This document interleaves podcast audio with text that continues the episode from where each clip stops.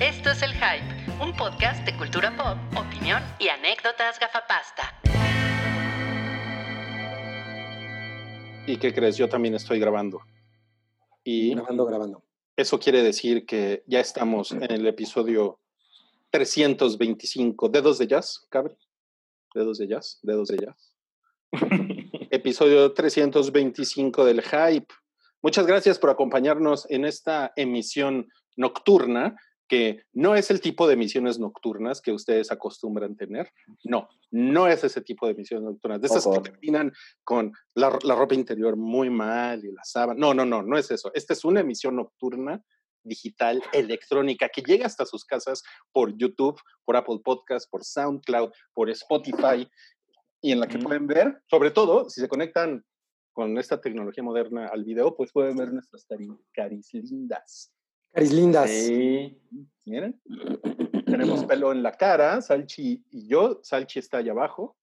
No, yo ya me rasuré. Yo me veo arriba, Rui, pero. pero ok, sí. tú te ves arriba, yo te veo abajo. Y a mi izquierda está la cabra cabrales Lampiño. Así es, por fin me rasuré. Es que llevaba cuatro días sin mañana. ¿Me disculpan? Es la, es la segunda vez que nos dice eso, Cabri, Sí. hoy. Sí, ¿eh? Y lo que mucha gente se pregunta, Cabri, es si ya quitaste tu árbol de Navidad. Yo quería Eh, preguntar eso. Lo van a venir a quitar el fin de semana. ¿Lo van, ¿Por lo van a ir a quitar? ¿Por, por qué no lo quitas tú? O sea, Bueno, o sea, ¿contrataste gente? Yo voy, yo voy a quitar los adornitos, pero se lo vayan a, va- a llevar los señores de la basura. Ah. Ah, ok, bueno, eso es. O Porque sea, no puedes ir a aventarlo ahí. ¿Eh? Sí, Exacto. porque pues ya estamos en casi mayo, además. O sea, es de los árboles de Pero, Navidad. pero se ve bonito. Es de los árboles de Navidad de Amecameca. Exacto. A ver, ¿nos lo puedes enseñar?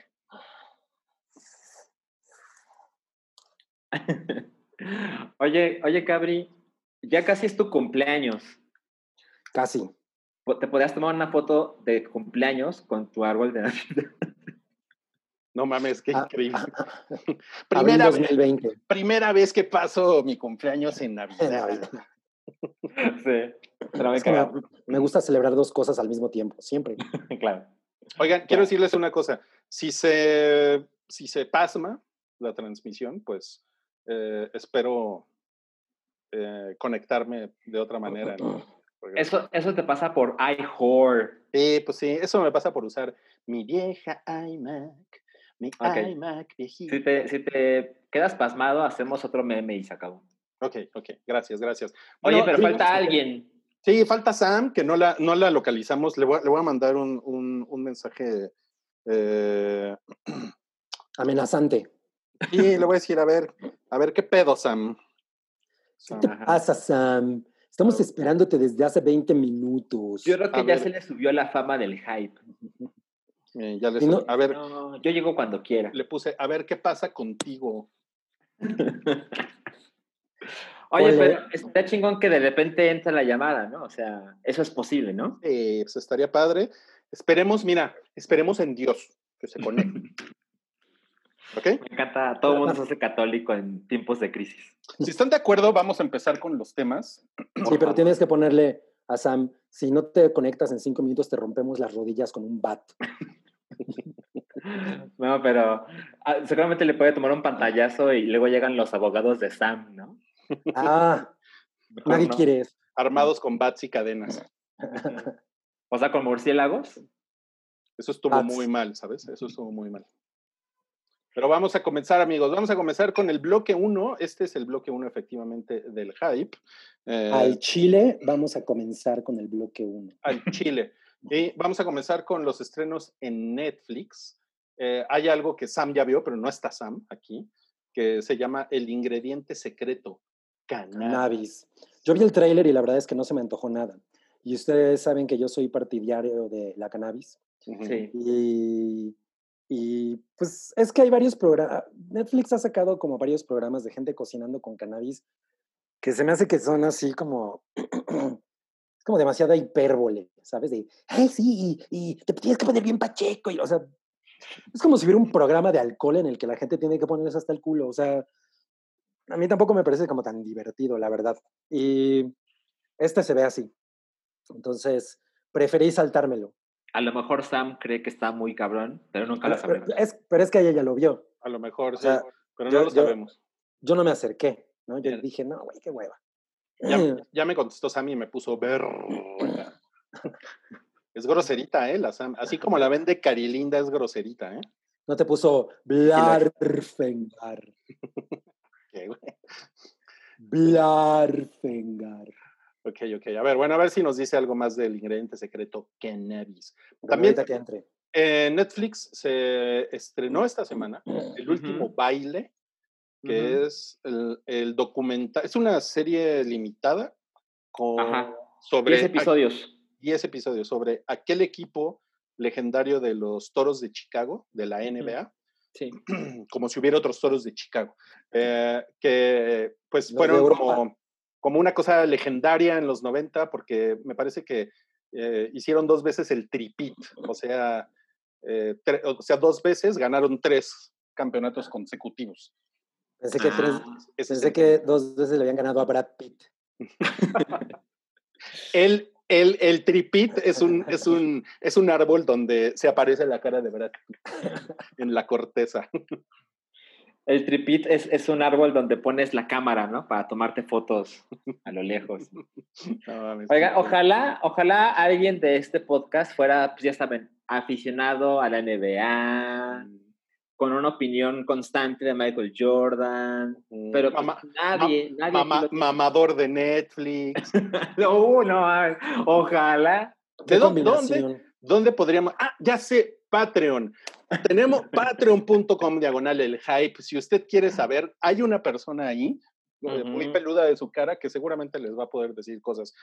Ah, sobre esta serie. sí, digo, además yo lo veo que está tuiteando mucho al respecto, ¿no? Porque es como, es como una, una, una actividad. sí. Claro.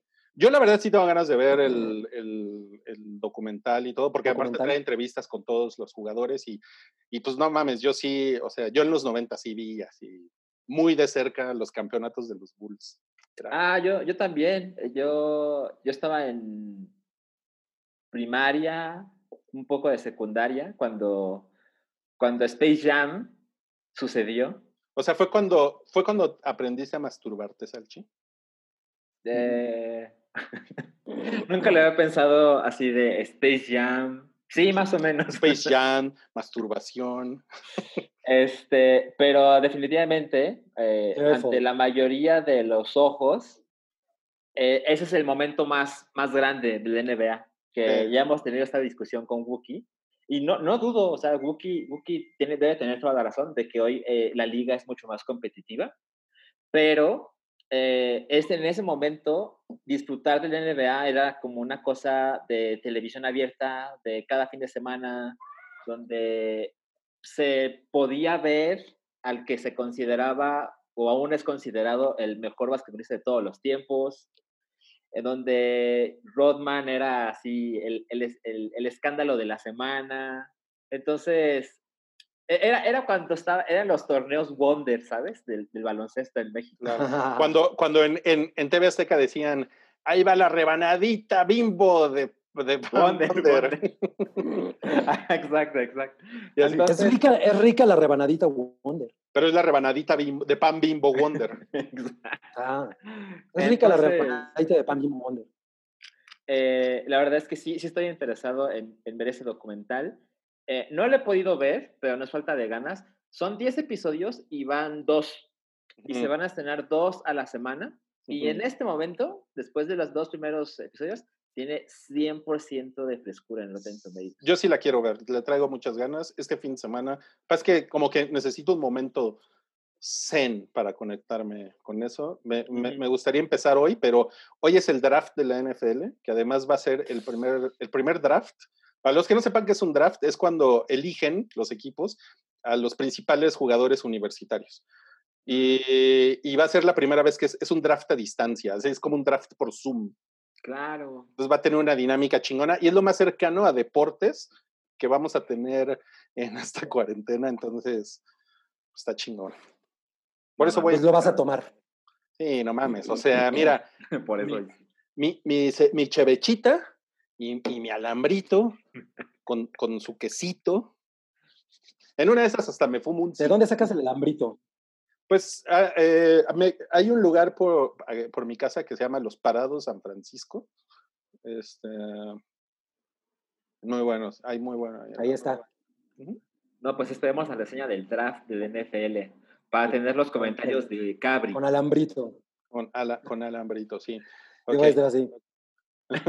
Sí. También, bueno, lo bueno, Cabri, es que tú puedes ver el otro estreno importante de Netflix de esta semana, que es La Casa de las Flores. O sea, No mames. si no te gusta el meto la deporte, ver La boiler. Casa de las Flores. Antes que eso meto la cara al boiler Qué horror. y le prendo. No, güey, qué cosa tan asquerosa. O sea, además, he escuchado, nada más, bueno, no he escuchado, he leído, así, pura, eh, o sea, todo lo- todas las críticas son, güey, qué serie tan culera. Lo que les dije que yo sí confundí al principio la Casa de las Flores con la Casa de Papel. Comprensible. Sí. Pero Pues sí. este. Porque No, además no, no. Flores recomendaba la casa de papel. Pero nunca recomendó La Casa de las Flores, ¿verdad? No, no, no, no. Pero yo a veces no entendía de qué estaba la hablando la gente, o sea, porque decían, no, es que está poca madre y, no era- y el robo y la madre, y yo, pues eso no sale en los trailers de esa madre, ¿no? Con, con la, con, la, lo- con la lombricienta esa de, ¿cómo se llama? Ay, Cecilia Eh, Suárez, güey. Ya, Puta. Ay, sí, güey. A mí me No parece terrible La, verdad es que esa mujer nunca fue actriz, ¿no? O sea, esa mujer se hizo famosa porque salió en Sexo, Pudor y Lágrimas, y después salieron un chingo de películas culeras y en un chingo de series culeras como Ca- Crapadocia, ¿o ¿cómo se llamaba eso? Era una mierda. Crap, Crapadocia era una mierda. sí. Crapadocia. Y no, no, no, no, no, no. O sea, cualquier cosa con ella es de, de alejarse kilómetros, Susana distancia. O sea, yo, yo, eh, miren, voy a, ah, voy a hacer un poco, o sea, voy a abusar de los estereotipos en mi siguiente comentario. Discúlpenme ustedes. Es que la verdad no encuentro una mejor manera de decir esto, pero yo creo que la casa de papel, la verdad, discúlpenme, pero yo creo que es para gente muy básica. O sea, ¿La de papel o lo de las flores? perdón, la casa de las flores. ya ves. ¿Ya ves? Ajá. ¿Ya ves? Sí, ya ves. Fue tu Ok. culpa. Yo a creo ver, que... ahora, ahora continúa. Yo creo que la Casa de las Flores es para gente muy básica. O sea, es, es para gente que usa 100 veces al día el, te- el término de el, el, K, K y luego una S, así una K mayúscula, otra K mayúscula y una S, para referirse a López Obrador, ¿no? El- El cacas, ¿no? O sea, son, son de los que escriben eso 100 veces al día y están peleándose en Facebook y en Twitter. Pues es que, o sea, ¿qué? ¿Ya te arrepentiste de votar por el cacas? No, ya me han hecho esta pregunta. oye, es de Manolo Caro, ¿no? Esa Ah. madre. Sí. Y yo, y yo creo que ese güey, Man- Ma- Manolo Caro, es como un güey que sabe hablarle a ese público tan básico. Sí, Es Claro. el flautista de, es el flautista de Hamelin. Y seguramente él no votó por el Cacas. Es como, como más que un artista, es producto de un mercadólogo, ¿no? Sí, exacto. Uy, totalmente. Porque todas las películas de ese güey se sienten como, como publicidad antes que cine. O sea, todas sus películas tienen estos títulos como súper no, raros, rebuscados, poéticos. Eh, claro. Y bueno, y, y además pues, ya sabemos que Cecilia Suárez en, el, en la Casa de las Flores es como, pues es como... Una el- lombriz. Pues es una lombriz, pero es el, es el personaje que se ha vuelto como un meme de señoras. Sí, porque porque- hace, ay, es que no se cabe ni Ay, ¿por qué no sé qué? Y entonces saca un video y, ay, quédense en su casa, porque es como un personaje que es como una señora nice, pero es medio pendeja y es medio lenta y ya, ¿no? Entonces, Ay, no, no, no, no. a mucha gente le parece muy cagado y yo creo que es como señoras de Facebook que les parece muy cagado el personaje de, de Cecilia Suárez. Sí, así es. Señoras de Facebook. Le- Ladies le- of le- le Facebook. acabo de dar un puñetazo a una señora de Facebook que tengo aquí al lado. No mames. No, me volteé a ver con una cara de hijo de tu puta madre. Te va a caer el Me Too. Sí, ¿eh? El mituzazo. Bueno, pues este, como siempre, tenemos cosas muy positivas que decir de la Casa de las Flores. Ajá. También se estrena en Netflix algo llamado Misión de Rescate, eh, un, es una película en la que sale Thor. Thor. Sale Chris Hemsworth. Y también sale eh, el policía de Stranger Things. ¿Cómo se llama? David. me- Harbor. David Harbour. Harbour. Sí. Pero, y la producen los hermanos Russo. Ajá, esa es la otra parte para vender, bueno, no vender boletos, para atraer gente. Y bueno, y hablando de. ¿Dónde estás? ¿En 2019? No mames. Ay, güey, cálmate. Y bueno, y justamente hablando de, de estereotipos, pues yo, yo soy un estereotipo. Así como hay señoras de Facebook que se ríen de. ¿Cuál es tu, estereo- tu estereotipo? Ah, pues yo soy como hombre hetero que toma cerveza y ve deportes en la tele. Sí, ah, que es bastante común también. No Por favor, el GIF de la semana ahí lo tienen. Entonces, las, las películas de acción a mí, pues no mames. me- o sea, cuando hay una película de acción, yo digo, a huevo, ahí estoy. Entonces, Tu mero mole. Oye, mi mero pero- mole. Pero se ve chingona, ¿eh? O sea, vi el tráiler y la, y la acción se ve bastante chingona. La verdad O sea, es que sí. Sí. Estoy no- leyendo- no sé. el, el director es Sam Hargrave, que todo el mundo dirá, ¿ah? Y con razón. Pero él es el, el como que el, coordina, el que coordina las coreografías de los hermanos Russo. Ah, Entonces, creo dijeron, que es como "Te- este te hacemos tu película. Ajá. No recuerdo el nombre del director de Before Vendetta, pero él era eh, como la mano derecha de los Wachowski, que luego son las Wachowski. Ah, sí, Creo que son casos El- similares. ándale. O sea, como que le dijeron, tú puedes hacer una película, te la producimos para Netflix. Exacto. La, Bueno. Netflix. La Netflix. Sí. Sí, yo la, yo la, yo la pienso ver también este fin de semana. Este, después de ver lo de, lo de Michael Jordan. Tengo muchas cosas que ver. Entonces, bueno. Después de. Después de.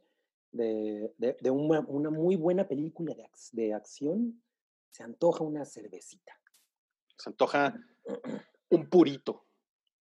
Un purito. Exacto. Cuiden Ah, sus pulmones. Eso sí no hago para que vean. Puro no. Nunca, nunca supe. Nunca aprendí. Eh, es asqueroso. Yo lo he hecho un par de veces y es como, no, ¿por qué me haría esto?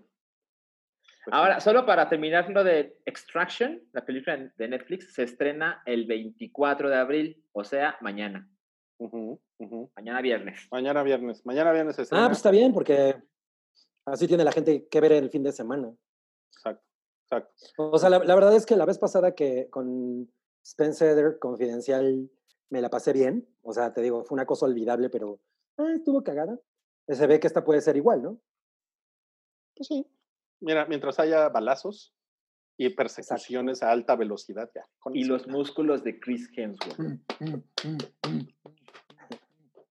Ok. Ay. Y voy criticando a la gente básica. Exacto, ¿no? O sea, ¿qué hay más básico que un pendejo así, aplastándose una cerveza? Ajá. Un pendejo tirando balazos. No mames. No, pero aparte, no es bueno hacerles así porque no las pueden reciclar. Ah, buen consejo. Sí, disculpen. Así Eh. tienen que aplastar así, ¿no? Verticalmente. Se tienen que aplastar así. bueno, ok. En Prime Video realmente no hay nada. Te- tenemos, eh, bueno, No, ¿eh? fue el estreno de Ana y Sam. Sí. Si logra estar Sam en el bloque 2, nos va a platicar porque vio a Ana. Ujú, Ok. Ella es muy macha. Eh, Ujú. pero, pues, cosas que les podemos recomendar que salieron. Bueno, no sé, pero salió Beowulf en Prime Video. que, Este estreno, reci- ¿es Yo- estreno? Se estrenó en 2007. Ah, pero es estreno en yo no Prime creo Video. que yo no creo que sea terrible. No, no, es, es- está. Beowulf Está Está, chida, sí. Ah, mire, yo no me la pasé tan mal cuando la vi en el cine, pero seguramente hoy el CGI se ve espantoso. Bueno, pero es este, es captura de movimientos. Bueno, sí, Sí. tienes razón. Tu Pero CGI es espantoso. Muy bien. A mí, a mí me, me encanta cuando entra el, el- el muñeco del chipote eh, y, y- y empieza así como a, a partir cuerpos en dos. Y, ¿No es, ¿No es Grendel? ajá, Grendel. Yo le digo el Grendel. muñeco del chipote. No recuerdo. Pero yo creo que. Toby de verdad dijo, ¿cómo lo hago para meter Prime Video en la escaleta? Ah, van a poner Beowulf. Pues es que ese estreno, ese estreno, aparte, bueno, Toby, Toby tiene un- una maestría en, en letras nórdicas, entonces Beowulf le, le interesa Ah. muchísimo. Sí. Le habla. Es culto, pinche No, muy bien. Sí. Ok. Solo baila feo. También otra cosa que se estrenó es una cosa que se llama Insane, eh, en la que sale Clara Follas. Es. Ah, no, tengo, te- bueno, ya no, ya no. No sé si estamos hablando de la misma cosa porque me metí a ver Insane en Amazon, pero al parecer se trata de una morra que cae en una, como en un instituto Ajá, es esa. Es esa. de, de loquitos Sí. y, de- y de- y se dedica a registrar todo lo malo que pasa dentro. y una periodista quiere como, a- como hacer un reportaje sobre este lugar y entonces tiene que aliarse con esta mujer, ¿no? Para, para lograr tumbar eh, el, pues, a- esta gente que al, al parecer son muy culeros. Ok. ¿Les gusta Clara de- Follas? Ah, ah, no soy fan. Sí, yo tampoco soy fan. Pero está linda, ¿no? Sí. Sí, claro. Sí. O sea, no, yo no, pero yo no diría, no mm". Ajá, exacto. No es como alguien en el que pienses en esa clase de preguntas. O sea, no es como el muñeco del chipote. El muñeco del chipote sí es muy feo. Exacto. Sí. No, no, no se merece esa comparativa. Sí. Oye, y bueno, y esta, esta sí es una aportación totalmente de Toby. También en Prime Video pusieron The Notebook, que es su oportunidad para ver The Notebook con el chile número uno de Salchi, eh, Ryan Gosling. ¿Saben? Yo nunca he visto The Notebook. No, pues No, no, evítala. No la veas porque vas a tener una erección incómoda. A ver, junto a a ver, espera, espera. Hemos hablado mucho de mi erección hoy. Pero, a ver, a ver, Cabri, ¿por qué dices que la evite? O sea, no creo que es una gran película, pero es una película muy popular. Sí.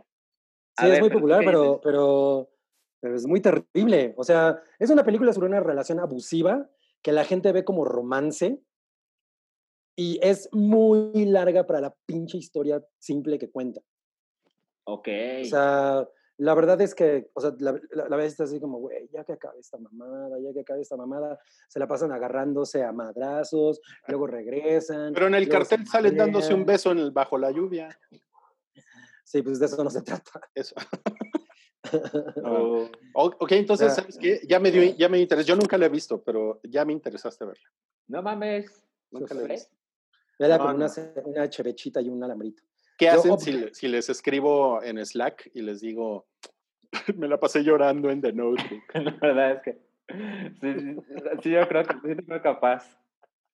Me sentiría muy apenado. Ah, ok.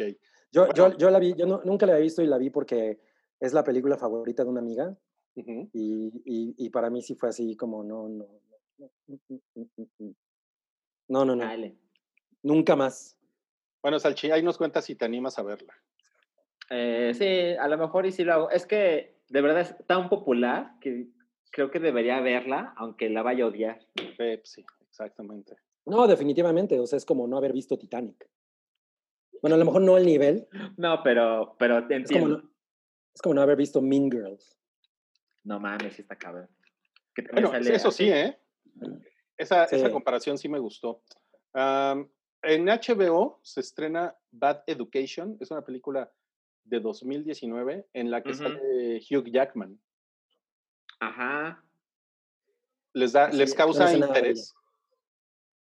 ¿Sabes? Como que las películas hechas para tele nunca me han interesado mucho, pero vi el tráiler de, de esta y se ve bien.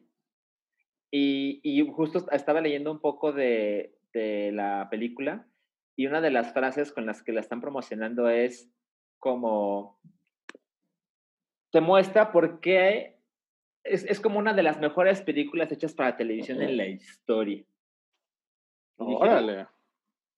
Y te pues es muestra por qué. O sea, no es Netflix. Claro. Órale, pues suena interesante. Pues yo he visto películas de, con de. HBO eh, hechas para la televisión que son chingonas, ¿eh? Como la de. Her- como la de Hervé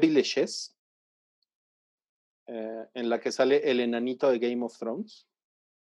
Ah, sí, ajá, ajá. Peter Dinklage. Ajá, esa es, esa es bastante buena. Y la otra en la que sale Laura Dern, que es una, que es una mujer que recuerda un abuso que sufrió de niña, que está bien cabrona. Órale. Ah, recuerdo que la, la vendiste muy cabrón en un episodio. Esas dos son de HBO y están bien chingonas. ¿Cómo se llama? La otra eh, se llama Laura Dern recuerda un abuso de su hija. No, no, no, no me acuerdo, güey. No me acuerdo ahorita. Bueno, bueno. lo- lo- la buscaré. Sí, sí, igual, y si quieres te la paso al rato, chaparrito. Te, te la googleo, Eh, much- muchas gracias. pero sí, igual y te gusta. Bueno, em, durante la última semana eh, pasaron dos cosas sobresalientes. Una, Salchi terminó Resident Evil 3, Muy sobresaliente, sí. ¿sí? Y otra, yo vi Mother de Darren Aronofsky. ¡Oh! No mames. Pero- Estoy muy interesado en escuchar eso. Empiezo yo, ¿no? Sí, Porque- empieza tú, empieza tú. Sí. Ok, este. Hablé hace un par de episodios de Resident Evil 3 cuando llevaba un, un poquito de tiempo de haberlo jugado. Y la verdad es que me, tomé bastante, me tomó bastante tiempo terminarlo porque así soy yo. Como que soy una clase de persona que da demasiadas vueltas en los juegos para, para seguir avanzando. Ujú. y me tomó como nueve horas. Y como a la mitad, la verdad es que le tomé mucho más cariño. Dije, ah, ok, ok, te amo por lo que eres, no por lo que espero que seas. Y, Muy maduro de tu parte. Ajá, sí, o sea, es decir, sí prefiero el 2, pero el 3 tiene su propia onda y estoy muy contento porque de verdad sí nutre mucho la historia de cómo complementa el 1 y el 2, sobre todo porque pasa después del 1, pero antes del 2. Entonces, explica algunos misterios que, que viste del 2 eh, de una manera que es como, incluso tú, lo, tú haces ciertas cosas que justifican lo que pasa en el 2, no solo lo ves. Y es, es un poco decepcionante lo que pasa para mí con Nemesis, porque no, no surge de verdad en cualquier momento de- del juego, sino que está, digamos, escrito. Pero, pero cuando aparece, es, es como un, un poco contradictorio. No me gusta mucho el, el modo en que aparece, o a lo mejor dicho, los momentos en los que aparece, pero cuando se hace presente, con frecuencia está fresco y es chingón. Ok. Y además, el juego tiene como esa onda de la vieja escuela que te propone, o sea, sabes el juego que es breve, pero a cambio te ofrece que lo juegues varias veces, porque tiene una cosa muy arcade, donde cuando lo terminas, es clásico de Resident Evil, te da tu rango, ¿te acuerdas que el S es el mejor, ¿no? Y creo que el D es el peor. Eh, depende del número de veces que hayas grabado y cuántas veces este, usaste ítems para recuperar la salud. Ujú. Eh, y luego lo que te ofrece es te dan unos puntos según tu desempeño y esos puntos los puedes canjear para conseguir, no sé, hay, hay una cosa más cara que te da el Rocket Launcher infinito. No mames. Ajá. Y Qué cuando diversión. Lo, cuando lo juegas otra vez, puedes tener esta clase de armas o hay unos ítems que son unas monedas, por ejemplo, que hacen que cuando haces eh, balas, cuando haces munición, te da más, pero solo si traes ese ítem siempre contigo. Entonces Ujú. son como cositas que modifican el juego para futuras ocasiones y es como una buena razón para jugarlo más difícil porque ya sabes más o menos, ya sabes completamente de qué va y ya sabes qué va a pasar en este momento y en qué momento deberías conseguir más municiones y en qué momento puedes dejar ciertos ítems en el piso porque no te van a servir más.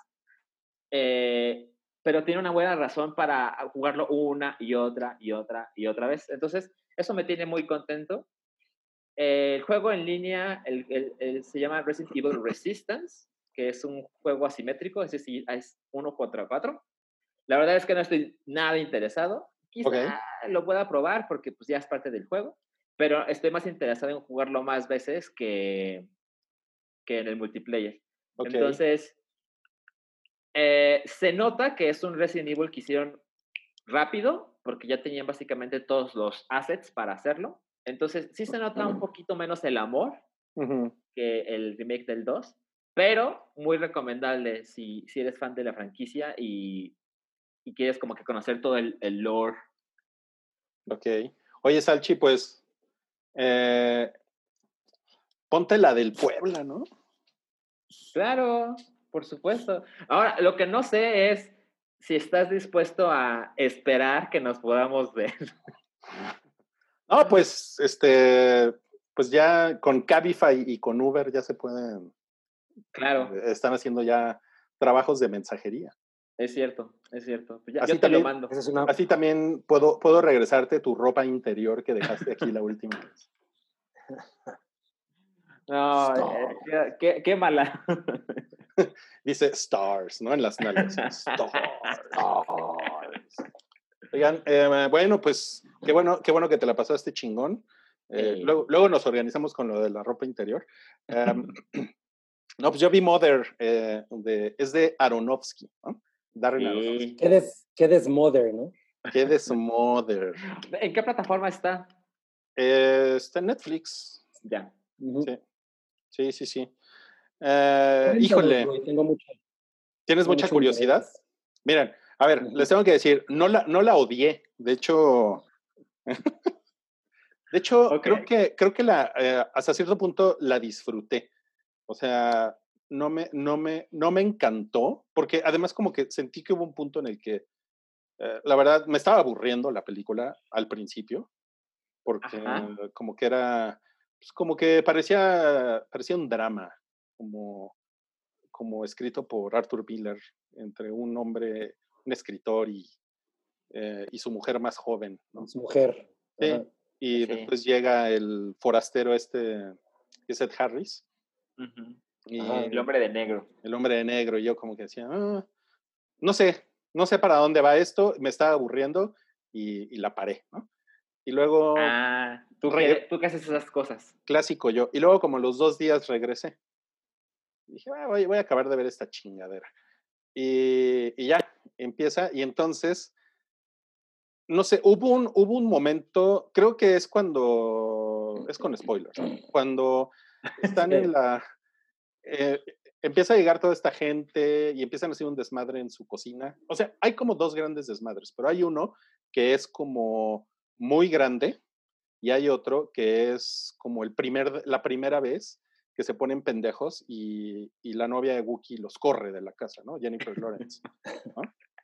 Ajá, ajá. Cuando pasa eso, como que descubrí las intenciones malvadas del director y como que dije, ay, este güey nos quiere ver la cara con su pinche película. ¿no? Esta, esta película tiene truco, es una mamada.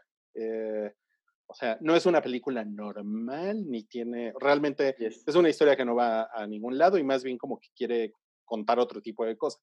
Y efectivamente, pues es una película de fábula, ¿no? O sea, se acaba convirtiendo en una cosa, sí, es un truco súper extravagante, ¿no?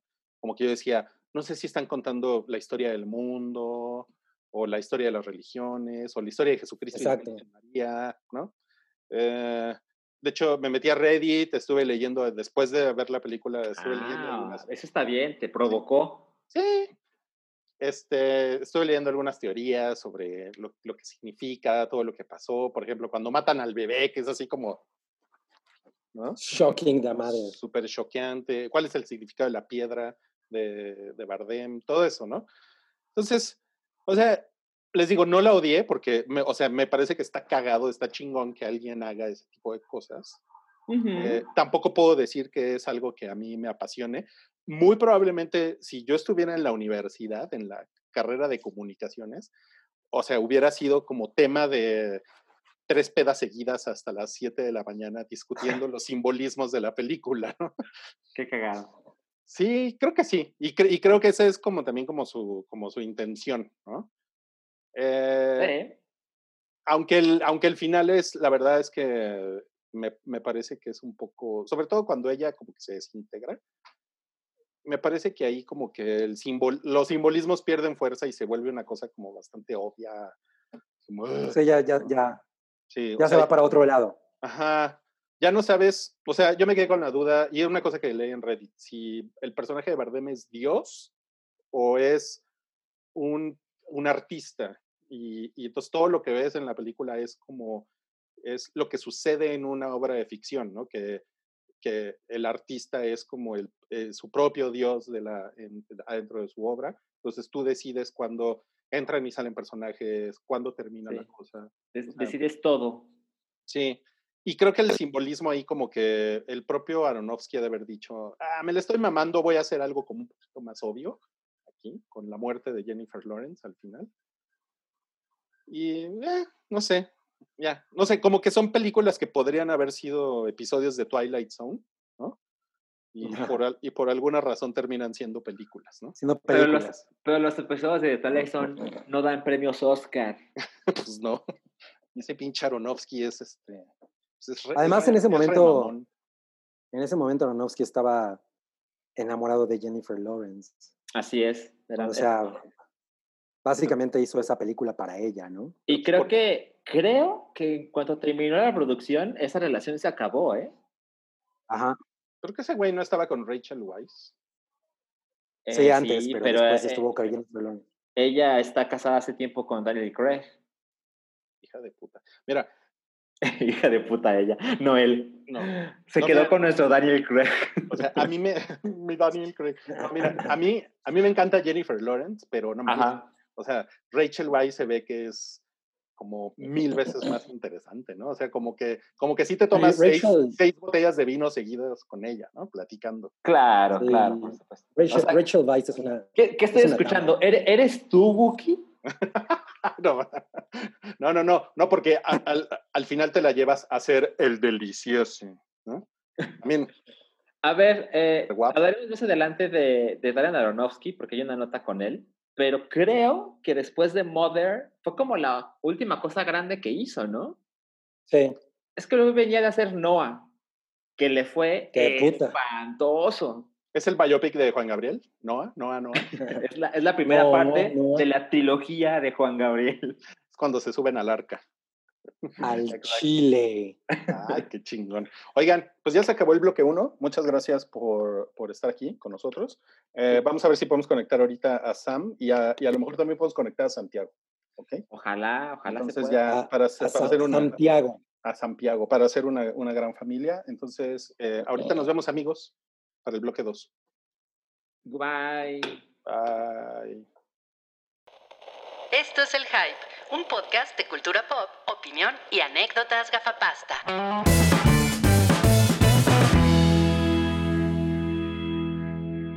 Qué cosa más increíble. Ya estamos en el episodio 325 del Hype. Bloque 2, 2, 2, 2, 2, 2. Y tenemos casa llena. Bueno, todavía hay un espacio más. La metralleta Cabri está abajo a mi izquierda y abajo de mí está Sam, aunque probablemente yo es- eh, Sam se ve arriba de mí. No, Porque, Yo, yo- yo no sé para qué haces eso, siempre es siempre que lo veo en YouTube está todo, está todo hecho Es parte del chiste. Hasta abajo está Santiago, quien Hola, ¿cómo están? Hola Santiago, Bien, quien bien. lleva nuestras redes sociales. ¿Cuál, cuál es tu tótem, Santiago? Es una soca de Funko. Ah, muy bien, muy temático. Claro. Y a mi izquierda está la salchicha. Muy bien. Creo que tenemos tú y yo el mismo acomodo en Zoom, Rui. Mames. Pero Ya- bueno, quiero, quiero tomarme unos segundos para, para agradecer la presencia de Sam, que pues, tuvimos ahí que organizarnos, así de, mira, Sam, es que No, no me disculpes, Salchi, no me disculpes. tu, tu camerino todavía no está listo. Y Sam dijo, no, no, no. ¿Dónde está mi agua mineral de Suiza? Así fue, Pero ya llegamos a un acuerdo. con No, una ¿eh? de Jamaica. Qué exigente. Toda una estrella. Sam. Seppuku, Sam. ¿Cómo? Seppuku, ¿eh? Ah. Te, te- te tienes que abrir el vientre. Sí. Oigan, y para, para las personas que siempre están buscando como, como eh, fun facts de actividad paranormal, así en este tipo de, de videos, cosas que estén sucediendo detrás, eh, la persona que está ahí atrás es mi mamá. Y le vale pito el hype, así, le vale pito. Y ella dijo, me voy a sentar en ese sillón, ¿Por qué dices pito frente a tu mamá? porque ella habla peor, güey, pues es, es más grosera.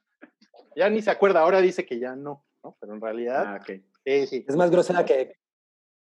Pues, pues es que es del norte. Ah, ya. Entonces, Entiendo. sí, sí, sí. Es más grosera que Carmen Salinas. Bueno, si usted busca fantasmas en YouTube, yo pondré atención en el cuadrito de Sam, porque ahí se ve medio oscuro atrás y seguro pasan cosas cabrones. Y ya les había dicho que el padre no está trabajando, entonces tengo como dos meses sin, sin hacer limpia. No mames. Wow. Sí, sí me estás espantando, ¿eh? Oigan, bueno, vamos a hablar de Better Call Saul. ¿Quién vio Better Call Saul? Yo, Yo la vi.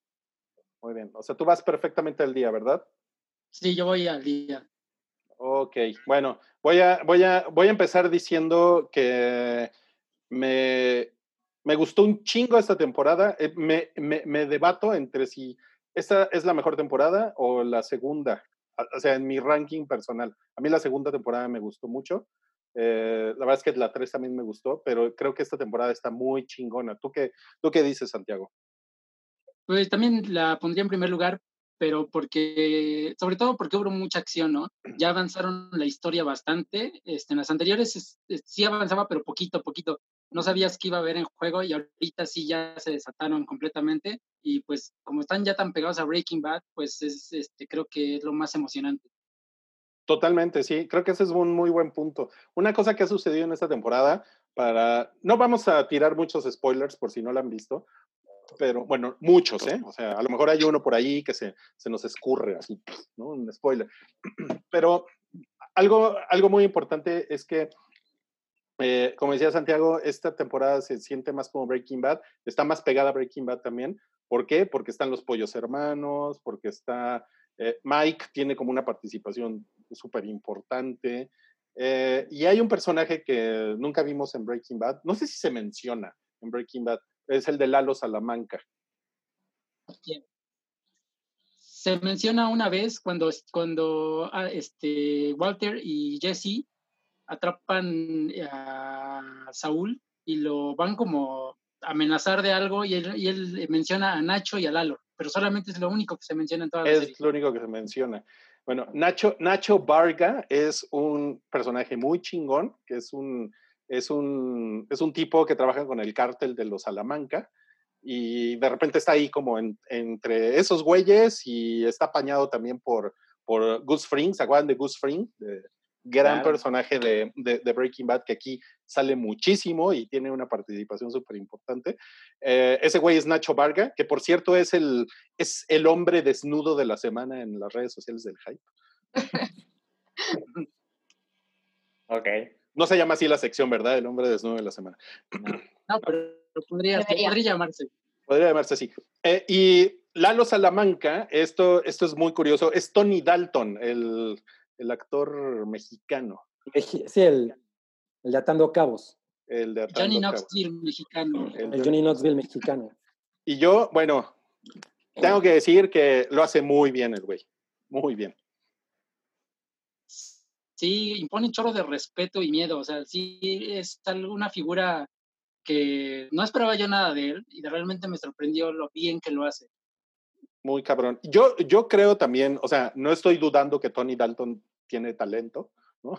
Pero eh, yo creo que está muy bien dirigido y está muy bien escrito su, su personaje, porque realmente te, te transmite una vibra de que él es como el jefe del, del cartel y es, eh, es, un, es un güey como cínico y que realmente eh, nun- nunca sabes si está como choreándote o te va a meter un balazo. ¿no? Entonces, eso lo hace un güey bastante monstruoso, la verdad, que sí, es como un psicópata que, híjole, es como, yo creo que es de los grandes personajes de toda la saga de Breaking Bad, de Better Call Saul. Órale. Sí, está muy, está muy chingón. Aparte de, que es alguien este, impredecible, ¿no? Nunca sabes, como dices, que no sabes que te va a salir, que te va a dar un balazo, te va, es un chiste, este, las cosas le dice con una cara muy seria y de verdad no sabes, es- tiene una buena poker face, no sabes lo que está pensando. Exacto, eso está, justamente es eso, es la, la, la poker face del cabrón. Yo creo que el mejor episodio fue el 8 de esta temporada, que es en el, en el que eh, Sol lo mandan a recoger un, un paquete, unas bolsas con 7 millones de dólares, lo cual pues es, imagínense el pedo, que es eso, ¿no? Y es un, es un episodio que sucede en el desierto. Para mí ese fue el mejor episodio de toda la temporada. No sé tú cómo ves. Yo creo que el, el anterior, el 9, el penúltimo, se me hace que es el Ah, mejor. sí. Porque ya involucra este, a Kim y en el otro es más este, Soul y este, ay, ¿cómo se fue el nombre del pelón? El viejito. Mike. Ah, Mike, exactamente. Mike, Mike, sí. Ok, Mike. Sí, claro. Eh, Kim, Kim sigue increíble. Hubo, hu- hubo una escena con Kim. Para, para los que no hayan visto Better Call Saul, Kim es la, pues es la novia esposa de, de Jimmy, que es el nombre original de, de Saul Goodman. Eh, y es uno de los mejores personajes, y no es que el mejor personaje de, de- de toda la serie. Y a mí hubo una, hubo una escena en esta temporada que se me salió la lagrimita cuando ella está preocupada porque él no regresa a casa. Puta, yo estaba así de, Ah, sí. no mames, está cabrón como esta mujer quiere tanto a este güey que es un puto desastre. O sea, ¿por qué lo quiere tanto? Sí, creo que sí, es es su mejor escena. Está toda preocupada, no duerme, va a visitar a Lalo, se arriesga a ir a visitar a Lalo a, este, a la cárcel. Su interacción es bastante buena. Entonces, sí, también estoy de acuerdo. Ella es el, es el corazón de toda la serie. Está como que. Es como el Jesse Pickman. O sea, no es el principal, pero es el, el que lleva al personaje principal a, a convertirse en lo que llega a ser. Claro, claro. Ahora tenemos este, o sea, tenemos información. Creo que lo que se sabe es que la sexta temporada, que es la que sigue, de Better Call Saul, va a ser la última, ¿no? Sí, es la última, pero va a tener más episodios. Van a ser 13. Uh. Es que, es que yo, o sea, terminó el martes eh, y yo sí dije, no mames, esto da para, puta, tres temporadas más. Podría ser, pero está chido que no, que no lo alarguen innecesariamente, o sea, que lo cierren bien y ya, este, porque luego yo creo que otras, o sea, sí puede irse a tres, pero estarías alargando el chiste y tal vez no quede tan espectacular como está hasta ahorita. Podría Sí. dar un bajón en, tal vez en la séptima. Sí, sí, sí. Oye, y de lo que comentábamos la vez pasada, no sé, no sé si te lo preguntamos a ti, Santiago, de si es mejor ver primero Better Call Saul y después Breaking Bad o al revés. ¿Tú qué dices? Yo digo que se puede de cualquiera de las dos formas, pero sí es, le da más este, carnita que hayas visto primero Breaking Bad, porque Ah. hay muchas referencias, hay muchos callbacks, bueno, no es callback porque pasó después, Forward, for- ca- call forward. exactamente, pero se, se puede ver de cualquiera de las dos formas, pero sí recomendaría primero ver Breaking Bad. Ok, ok. Pues, ¿qué onda? ¿Ya se van a Opiniones animar no? encontradas, ¿eh? No, pues yo estoy. Yo, yo fui muy feliz viendo Breaking Bad eh, al mismo tiempo que la gente. Y pues no me lo quiero perder. Entonces, quiero ver Better Call Saul antes, o sea, las primeras cinco temporadas antes de que se estrene la sexta, para poder ver uno a la semana con ustedes, amiguitos. Tienes, tienes tiempo, porque se supone que la otra se va a estrenar hasta otoño del siguiente año. Tienes un año y Mm. medio, más o menos. Ah, chingón, chingón. Pues si antes no nos agarra el coronavirus Sí, y el calentamiento global, Ajá. Bastante ridículos nos vemos haciendo planes para el próximo año, ¿no? ¿Quieres hacer reír a También-. Antes no te querías morir para ver en qué terminaba el MCU o Star Wars, ahora no te quieres morir eh, para ver terminar Better Call Saul. Claro, sí. no, está súper espectacular, está increíble. Yo sí creo que es la mejor serie de todas las que hay ahorita disponibles, fácilmente. ¿eh? O sea, sí, es una cabronada, ojalá y que se animen a verla. Todo está en Netflix, cinco temporadas completas en. Netflix. Sí. Ok. Y bueno, la toalla terrible que estoy poniendo, si usted está escuchando esto en, en audio, eh, yo le voy a los vaqueros de Dallas, pero tengo una toalla terrible. Porque soy un asco de persona. Y la toalla terrible le da acceso a la siguiente parte de este bloque 2 del hype, en la cual Cabri nos va a platicar de un par de cosas que vio. Una es Unorthodox y otra es One of Us. Sí, también creo que Sankap vio Unorthodox, ¿no? Sí, lo acabé de ver ayer. Bueno, les tengo que contar. Híjole, me detienen cuando, me, cuando tengan que detenerme, porque estoy, porque me voy a echar un rant. Eh, yo vi- primero vi One of Us porque es el mismo tema, pero One of Us es un documental, dura una hora y media. Lo, lo hicieron las mismas mujeres que hicieron Jesus Camp. ¿Se acuerdan de Jesus Camp? Sí, no mames. Poca que madre. este doc- documental sobre este campamento infantil evangelista que fue tan cabrón que acabaron cerraron, cerrando el campamento. Ganó el Oscar, ¿no? Ese documental. Sí, creo que, creo, creo que ganó el Oscar. Eh, entonces hicieron este documental One of Us sobre esta eh, comunidad hasídica judía que viven en Nueva York, que tienen como, como característica principal que fue el grupo que más sufrió durante el holocausto y eso lo utilizan como bandera para todo, ¿no? Son extremadamente ortodoxos y extremadamente radicales y lo que hacen es que a todos sus miembros los habilitan completamente para tener cualquier eh, relación con el mundo real. Todo es a través de la comunidad. Si te enfermas, alguien te ayuda. Si, se te si, si tu hijo se cayó y se descalabró, alguien te, lo, te lleva al hospital. O sea, todo, todo está eh, formado de tal manera que pues no necesitas más, ¿no?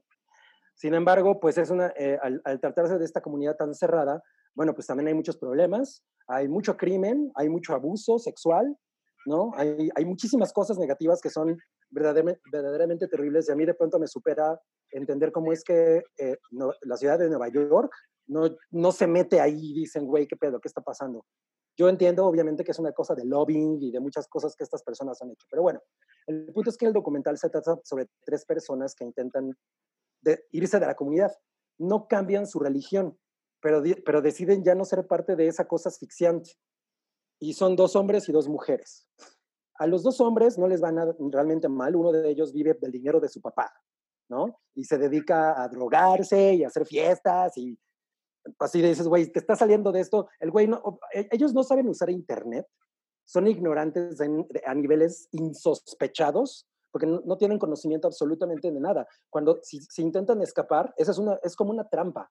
Si intentan escapar, no pueden conseguir trabajo porque no saben hacer absolutamente nada, ¿no? Entonces, a este güey le va, le va bien porque su papá lo, lo- lo- lo patrocina. Otro güey se, se va de actor a Los Ángeles y hace papeles pequeños de judío. Pero a la mujer le va de la chingada.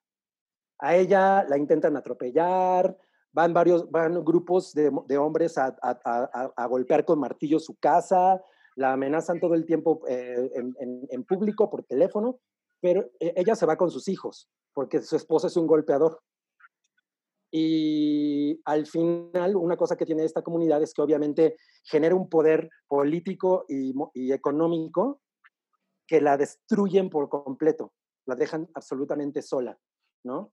Entonces, eh, creo que es muy importante ver este documental antes de ver la serie, antes de ver Unorthodox, porque hay cosas que pasan en la serie que pueden parecer como, "Mm", pero en el documental están, están como plasmadas de tal, con tal profundidad que cuando ves la serie dices, no mames.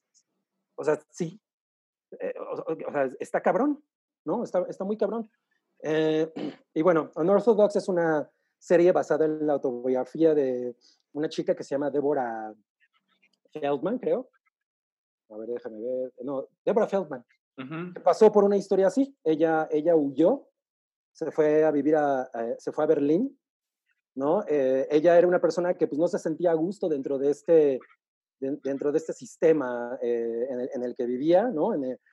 Absolutamente la ahogaba. Ella, pues ya ves que las mujeres no pueden leer el Talmud, no pueden cantar, no pueden hacer muchísimas cosas. Y además, una cosa que está muy relacionada con el hecho de que ellos se sienten las víctimas máximas del holocausto, es que las mujeres las usan para repoblar los 6 millones de judíos que murieron durante el holocausto, ¿no? O sea, esa es la filosofía.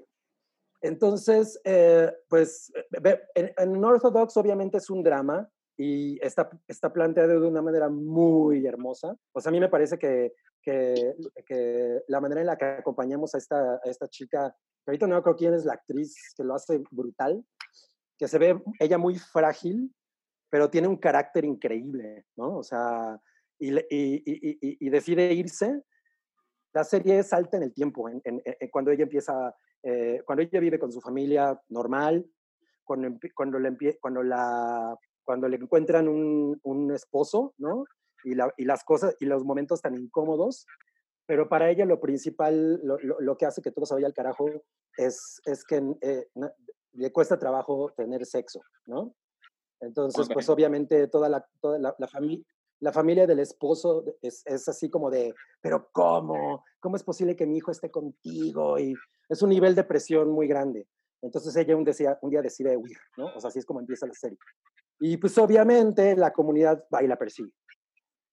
Y, uh -huh. y, y es, es, es, una miniserie de cuatro capítulos que resulta bastante tensa, o sea, hay momentos bastante tensos, hay momentos también en los que ella, pues como esta persona que, que, que ignora muchísimas cosas, ignora cómo usar Google, ¿no? Lo primero que busca es si existe Dios. Eh, pues, ¿No hicimos pues, todos eso? Claro. en algún momento, con la primera vez que tuvimos una computadora enfrente. Nunca Pero bueno, como ella eh, trata, de, tra trata de sobrevivir con pues, los pocos, con los, los, las pocas capacidades que tiene, ¿no? Y, y, mientras tanto, pues la están persiguiendo. Eh, es, yo, es un, tiene cuatro episodios únicamente y creo que está increíble. Pero sí les recomiendo ver antes One of Us. Eh, One of Us está en Netflix también, ¿verdad? Las dos, las dos. Uh -huh. Sí, a mí también me gustó mucho la serie, que como dice Cabri, este, los personajes se sienten muy reales, sobre todo creo, bueno, no estoy seguro, pero creo que todos pertenecen a la, si no a la religión a la, o a la comunidad, todos son actores prácticamente desconocidos y está chingón sí. porque la, la, la, grabaron en Yiddish, o sea, están hablando su propio idioma, hablan inglés, hablan alemán, francés, y no sé qué tantas cosas, todo perfectamente fluido y eso como que le da una, este, le hace sentir muy real. Y sí, este, es una historia bastante conmovedora. O sea, los cuatro, el, desde el primer capítulo te enamoras de la protagonista. Es una chica bastante este, carismática, a pesar de la fragilidad que, que se ve, porque se, se, ve muy chiquita en comparación de los demás, pero sí parece una niña. Pero sí es bastante recomendable. Si véanla, este, se la echan, en un día se la pueden acabar, cuatro capítulos, pero sí, vale la pena. Es de lo mejorcito que ha hecho Netflix este año. Ok, ok. Miren, y yo, y yo diciendo la semana pasada que, que no había nada que ver en Netflix. Hasta me regañaron en YouTube, ¿no? Sí, sí, vi. Eres un pendejo, ¿por qué estás diciendo esas cosas? Oigan, pero eh, miren, lo bueno es que aquí somos, pues, somos muy diversos en el hype. Ya hablamos de Better Call Saul, ya hablamos de Unorthodox, que se ve densa, densa as fuck. Y ahora eh, vamos a hablar de, la, de una serie de Amazon Prime que se llama Ana, que, que Sam.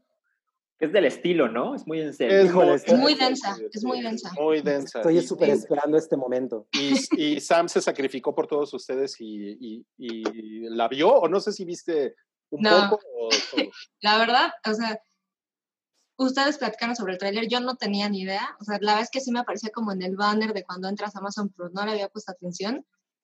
Gracias a ustedes o por su culpa, dije, voy a ver el primer capítulo. Yo no había visto el tráiler y nada más dijeron que estaba terrible. No está tan mal. Vi un, vi un capítulo y la verdad es que no es como que vaya a ver más, por supuesto que no. Ah. Sí es, sí es, este, sí es como autobiográfica, eh, es Ana de la Reguera y es como contando su historia. Qué tan, qué tan real o, o, dramatizada no tengo idea, pero está, eh, en cuanto a producción, está deficiente, o sea, como para considerar que es un producto de Amazon Prime, la verdad es que a, a ratitos sí se ve como, como que se quedaron cortitos. Eh, cuenta sus historias en el, primer, en el primer capítulo. Ah, y todos los capítulos van, van jugando con, eh, que creo que pasa en el trailer, van jugando con ese juego de palabras de Ana. Entonces, el, primero, el primer capítulo se llama Americana.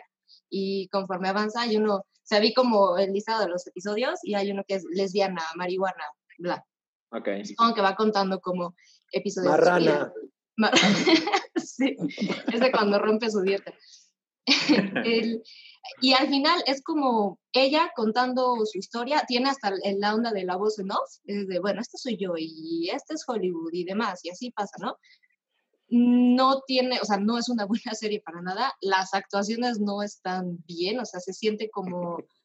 He visto peores productos mexicanos, eh, pero sí, se siente deficiente en muchos temas, pero creo que está como interesante el hecho de como esa onda meta que ella cuenta, digo, no, ni siquiera estoy familiarizada con el trabajo de Ana de la Reguera, no, no, o sea, sé que salí en novelas, pero la verdad es que no, pero bueno, novelas. cuenta que, que se va Salí en Nacho a... Libre. ¿En qué? En Nacho Libre. ¿Neta? sí. Ah, claro, ah, Sí. sí, de ahí lo ubico. De ahí lo ubico, qué chingón. Neta, no, no. no, no, no, no, no, no conozco mucho su trabajo, pero bueno, sale eh, como en el primer cuadro y está en Hollywood.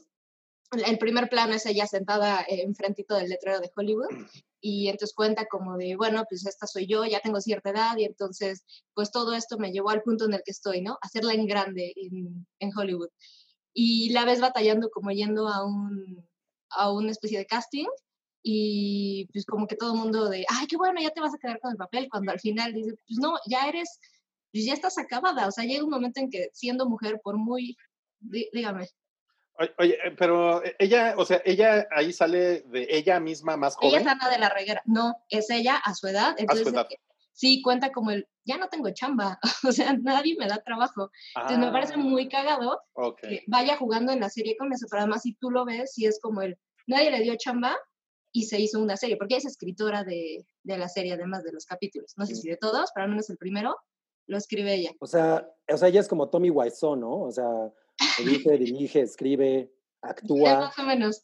No, se ve que tiene No es el como- único que hace eso, ¿eh, pero eh, sí es una especie como de autobiografía y, y va jugando como con todo eso. Al final el tema principal es, eres una mujer de cierta edad, sobre todo en la industria, eh, pues vas desapareciendo conforme creces, por, por muy buena que estés, porque además sale así entalladitita, y- pero ves la cara y pues sí, vaya, pues tiene 40 o 40 y no sé qué Sus arruguitas. Sus arruguitas, ajá.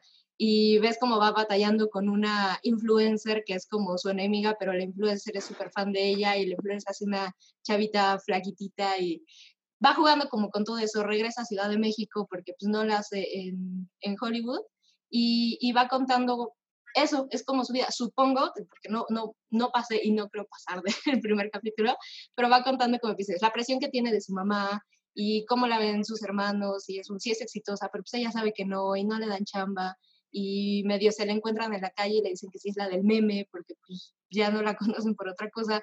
Lo que me pareció muy cagado es, digo, yo no, o sea, ya que terminó el capítulo dije, ¿de dónde conozco? O sea, me suena perfectamente el nombre y físicamente lo ubico, pues su chamba no la conozco.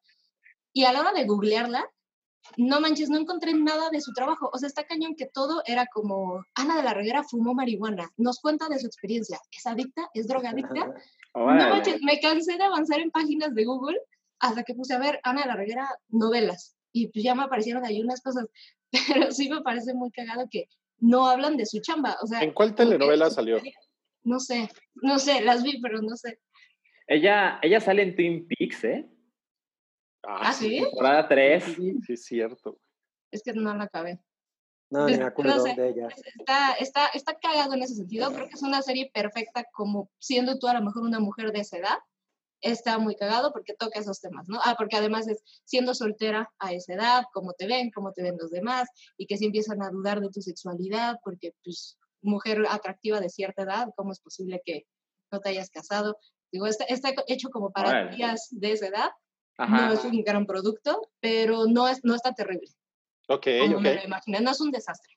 Oiga, este, suena, bueno, a ver, dos cosas que quiero decir. Una, eh, me divertí más como hablando de Ana que de Unorthodox, ¿no? Puede ser que Eh, también viéndola.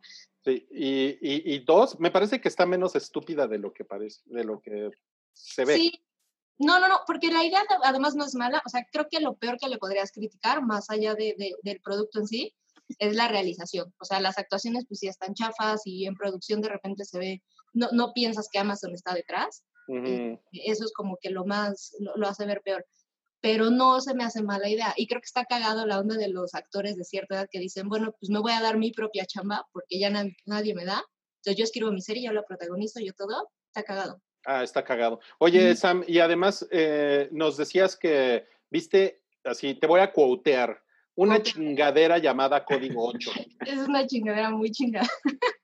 me la encontré en Netflix y yo, eh, o sea, me salió como, em, como en lo que te sugieren. Ajá. Este, y decidí Eso está mal, ¿no? Te dijeron, esta chingadera te va a gustar. Sí. No podría culpar a la- al algoritmo, no, no lo culpo. Ajá. No, y, y la verdad es que no fue mi elección, entonces la, la empecé a ver. Pensé que era algo muy nuevo, ya, ya que la busqué es del año pasado, como de mediados del año pasado. Es una de tantas películas que hace Netflix que todas se parecen, entonces que es como, este es mi, eh, este es mi personaje, este es mi protagonista, este tal, pero este es bueno y todos son como ladrones, pero tienen su corazón, etcétera, etcétera. Lo único que pinta distinto es que es una, pues es como un futuro distópico y son como una especie de mutantes, pero llega un momento en el que ahí sí lograron contener a los mutantes y ahora son muy mal vistos, ¿no? Entonces hay los psíquicos y los eléctricos y etcétera, etcétera. Ah, como Eh, Pokémones. Ah, ujú, exacto. Es como una fusión entre X-Men y Pokémon, muy pitero. Todo muy Oh, mal hecho. Oh, Dios. Está cagada como la idea, no es nada original. El Ok. desarrollo no está nada bien hecho, pero visualmente tiene ciertas cositas que están cagadas. Son, hay como unos drones, eh, porque además ahora la policía, o sea, sí sigue existiendo la policía tal cual, pero como estos güeyes son muy fuertes, algunos, entonces su policía ahora son como drones y con unos robotitos que se parecen a Chapi. Entonces, Ajá. eso está, está visualmente bien. Son unos drones enormes y entonces cuando llegan como al desmadre, se posa el dron sobre toda la situación y bajan como dos guardias y caen en el piso. O sea, visualmente está padre por ese sentido. En efectos está ok. Es una chingadera. O sea, es, es, es una película llena de clichés. Ah, el protagonista que yo tampoco ubicaba es eh, Arrow, el güerito de la barbita. El protagonista, Ok. El güerito de la barbita. el güerito de la barbita. En, en, en Game of Thrones hay como 80 de esos. Ajá, exacto. O sea, para mí, como yo no, yo no veo Arrow, la verdad, si me lo enseñas, pasa completamente desapercibido, pero es ese güey. Ok. Pero Está como genérico, ¿no? Está, sí, junto con la película. Él y la película están igual. Pero visualmente me llamó la atención eso. Sí tiene como cositas que están interesantes. Puedes verla mientras comes, no le pones mucha atención y está ok. Ok, ok, ok. Oigan, y bueno, eh, ¿sucedió algo en la semana con, con, con Clone Wars? O sea, yo no veo Clone Wars. He visto algunos episodios por ahí, pero los vi, vi, vi, al- vi a la nerdiza como, pues, como boteando, ¿no? Porque había algo que el sitio de Mandalore y no sé. A ver, Santiago, cuéntanos un poco. Mira, es lo que empezó esta semana, es, eh, como dices, el sitio de Mandalore, que es el último arco de todo Clone Wars, ya es la temporada final. Regresó nada más por 10 capítulos, no, 12 capítulos, para dar por concluidas las 7 temporadas.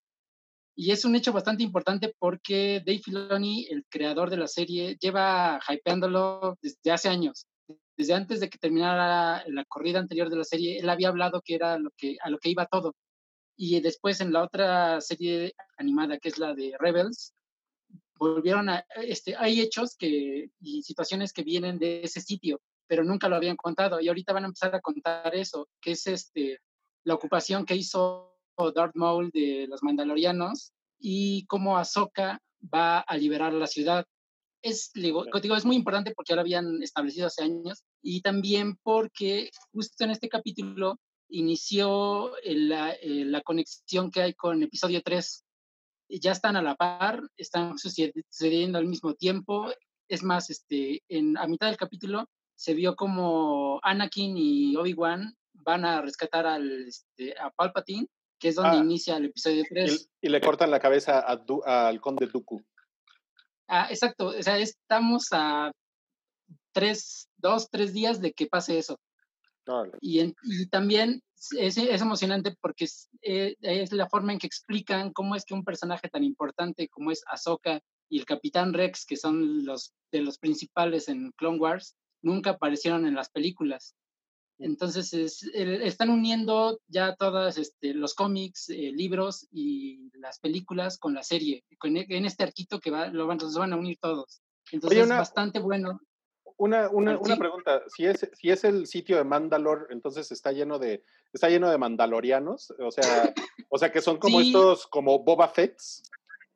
Exacto, hay unos, hay este, unos mandalorianos que tienen unas armaduras bien chingonas porque son este, aliados de Darth Maul, entonces hasta tienen los cuernitos, tienen toda la decoración en rojo, está muy, muy cabrón. Y aparte, lo, lo más chingón es que ya les soltaron el presupuesto, o sea, en esta, en esta temporada la animación está muy, muy cabrona. Hasta parece que estaban planeando sacar estos últimos cuatro episodios, que son dos horas, como una película, porque tiene toda la, la música de John Williams, este, tiene la, eh, la- el tema de Star Wars que nunca lo habían usado en la serie, y hasta empezaron con el logo de Lucasfilm de 1973, el primerito que usaron. Órale, Ajá. O sea, le, O le sea, soltaron es- el varo, sí, cabrón. Qué chingón. Están, están apelando al fandom con todo. Sí, y digo, y están ah, no solo al viejo, sino al nuevo y a, y a todos los que este, empezaron a ver las, las, este, las series animadas, todos están atrayendo ahí. Es como que el punto este, de unión de todos. Y está muy, muy chingón. Les recomiendo que lo vean. Vean todo Star Wars, digo Clone Wars, porque es como el Band of Brothers de, de Star Wars. Se te, te- te- van, te van enseñando las campañas que sucedieron entre la película 2 y la 3. Y está muy chingón, porque son, no solamente se, se enfocan en, en los Jedi, sino hay muchas historias de los clones, escuadrones así aparte, de los Sith, todo, o sea, está muy, muy cabrón. Oye, si, si alguien quiere ver eh, esta serie, Clone Wars, ¿dónde la puede ver? Hasta hace unos meses estaba completa en Netflix, pero ya se la quitaron. Ahorita creo que no hay forma de verla hasta que llegue Disney Plus. Disney Plus. Sí, lo- y ahí estaba todo en Netflix, lo tenían. Ok, ok. Oye, bueno, ok. Ya se nos está acabando el tiempo. ¿Quieres decir algo de Little Drum Girl, Little Drummer Girl, Salchi? Pues ah, no puedo decir mucho porque, eh, o sea, ya la terminé y, y lo que falta por contar es como, pues ya es demasiado spoiler, pero lo que puedo decir es que son, o sea, de los seis episodios, la verdad es que tiene mucho sentido que solo sean seis, es una historia que, que se cuenta justo en esa cantidad de tiempo, no necesita más. Y termina muy bien, termina muy, muy, muy bien. Eh, Florence Pugh está poca madre. Tienes que ver eso, Cabri. Te, te lo, te lo voy a pasar. Esa mujer es una diosa. Está muy cabrón. Y, y ya sabes, tiene justo este. Es, es esta historia donde la protagonista es actriz. Entonces, es muy cagado cuando, cuando ves esas cosas porque ella tiene que hacer de espía, pero, pero solo llega a esta, a, a esta ocupación porque ella es una actriz chingona. Y estoy muy contento. Estoy muy, muy, muy contento. Eh, te entiendo que no haya hecho tanto ruido porque pues es una cosa que no se ha distribuido como de una manera muy abierta en Amplia. México. Eh, me dijeron, bueno, nos pusieron un comentario en YouTube de que se puede ver en Stars, no el de Nemesis, Sí. Stars con el, Z, el- el de Amazon. el de Amazon, ajá. Pero eh, yo lo busqué y no lo encontré. Ajá, yo tengo esa idea, porque lo, lo googleé desde la semana pasada y me parece que no está en el catálogo para México.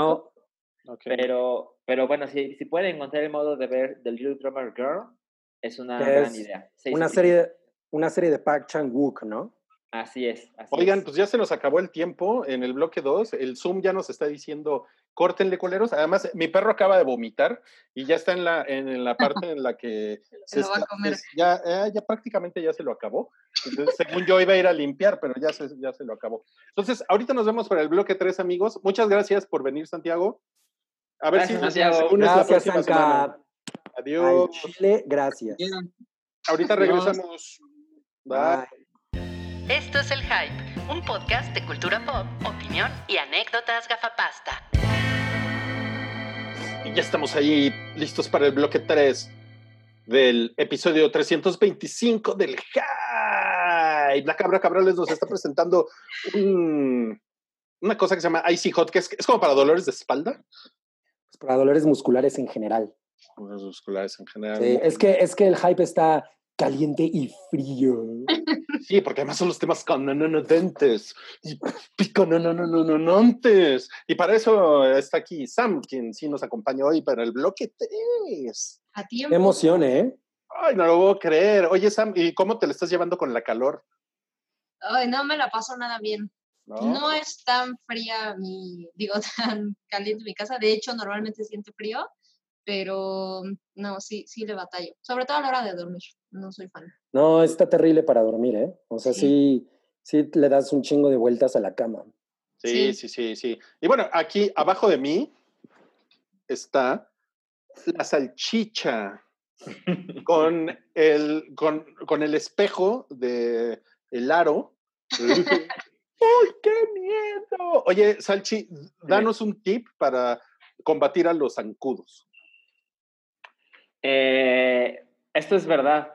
Hay unas apps que, de hecho, eh, creo, que- creo que se llama Mosquito, la app, que debe estar en cualquier eh, sistema operativo, pero el diseño es espantoso, pero cuando lo activas, emite un zumbido que de verdad aleja a los mosquitos. No mames. Oye, pero se llama, sí. Se llama Sí. Mosquito, esperen, se los voy a se mostrar. llama mosquito, o sea, así de como de que quito el mosquito. Eh, sí. No mames, hay una app que ahuyenta a los mosquitos. Ay, sí, y Rui así de, no lo puedo creer. Oye, Eh, ah, se llama Antimosquito. antimosquito. Oye, y. oh, órale. Oye, ¿y cuesta la app? No, es gratis, por eso tiene anuncios o- o espantosos. Ah, pues a lo mejor lo que los espanta son los anuncios.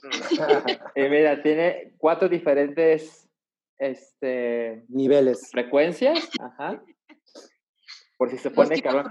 Es como, es como radar de que ahí vienen los alien, pero, No mames, está chingón, ¿eh? pero ahí lo activas. Lo malo es que no creo Pues como, o sea, ¿hay seis zancudos en tu casa ahorita? ¿Escuchan eso? No. No, es que no se oye. No, porque solo es audible para los mosquitos. Para los mosquitos. No, pues yo lo escucho. ¿Eso qué, qué va a decir de mi biología? Ah, Ahí sí sí se oye, ¿eh? A ver. Cuando lo alejas más. ¿Lo oyen? ¡Ah! No, no, serio. Ahorita, ahorita como. Sí, ¿no? Sangre de. Exacto. No, ahorita la gente, como el episodio de Pokémon, se empieza a convulsionar en su casa y nos vetan. Dudo mucho de la base científica de tu app, pero la voy a probar. Yo, no- yo no creo nada. O sea, o sea, cuando me enteré dije, no mames, a ver, y la bajé. Y hace años eh, la probé. Y la verdad es que no vi resultados. Pero justo anteayer la utilicé en mi casa, así ya era de dormir. Y dije, bueno, pues, ¿qué puede salir mal? no? Y pues se fueron. Ah, pero sí había. Sí, sí había, o sea, por eso dije, voy a ponerlo, pues es mi último recurso. Híjole, siento que los últimos dos minutos del hype fueron como un comercial de, de un milagro. Producto milagro. Pero es gratis, eso me da un poco de confianza. Pues yo no, yo no veo el permiso de Cofepris ¿eh? por ningún lado. No, es como recomendación de Dross, ¿no? Dross recomienda. Oigan, pero bueno, vamos a pasar ya al bloque 3, a los temas canadienses y picantes. Tenemos No Cállate, tenemos noticias mamadoras, tenemos noticias virulentas y también tenemos un RIP porque se murió Gabriel Retes. Entonces, eh, pues vamos a platicar de Eh, Pensé que un Rick. Yo Así, también pero escuché no, Rick. él no, él no nos está tomando. No, pues Rick, quién sabe, espero que le esté yendo bien en la cuarentena. Rick. Creo que sí. Y el- es y el un hombre con matrimonio. una buena actitud. Sí, además está, en- además está encerrado con su señora, entonces. Así es. Ok. No cállate, Darren Aronofsky quería a Joaquín Phoenix en su versión de Batman. Órale. Es como difícil imaginar, ¿no? Sí. O sea, porque él quería que Joaquín Phoenix fuera Batman. sí, claro, claro. Pero Pero pues ya- Joaquín Phoenix es, es un actor cabrón, pero no lo imagino de Batman. Pues, yo creo que sí, ¿no? Se Sí, puede poner no. mamado. No creo que ese sea el Es- problema. O sea, si un- Michael Keaton fue Batman, todo es posible, ¿no? Pero Exacto. pero ¿sabes qué? Lo que pasa es que el personaje de Batman eh, eh, en, en la pantalla es horrible porque no es lucidor. O sea, el, Ajá. luci- el- el- el que da premios es el Joker, ¿no? Y, Sí. y, y Batman, que por cierto, vi el- vi- vimos The Dark Knight, mi hija y yo el otro día, Ajá. y le, le gustó, pero Ah, no lo había visto. claro. la pasó quejándose de Batman. No, la- no la había visto. Es- ese es mi pedo. Ese siempre ha sido mi pedo. O sea, las películas, las películas, las películas de Batman se tratan de Batman, pero de lo que menos se tratan es de pinche Batman. ¿Pero de qué se quejaba? De, de la Ah, voz y de. Y pues es que en general esta falta de, de, de personalidad que tiene el Batman, especialmente el de Christian Bale, es horrible, güey, ¿no?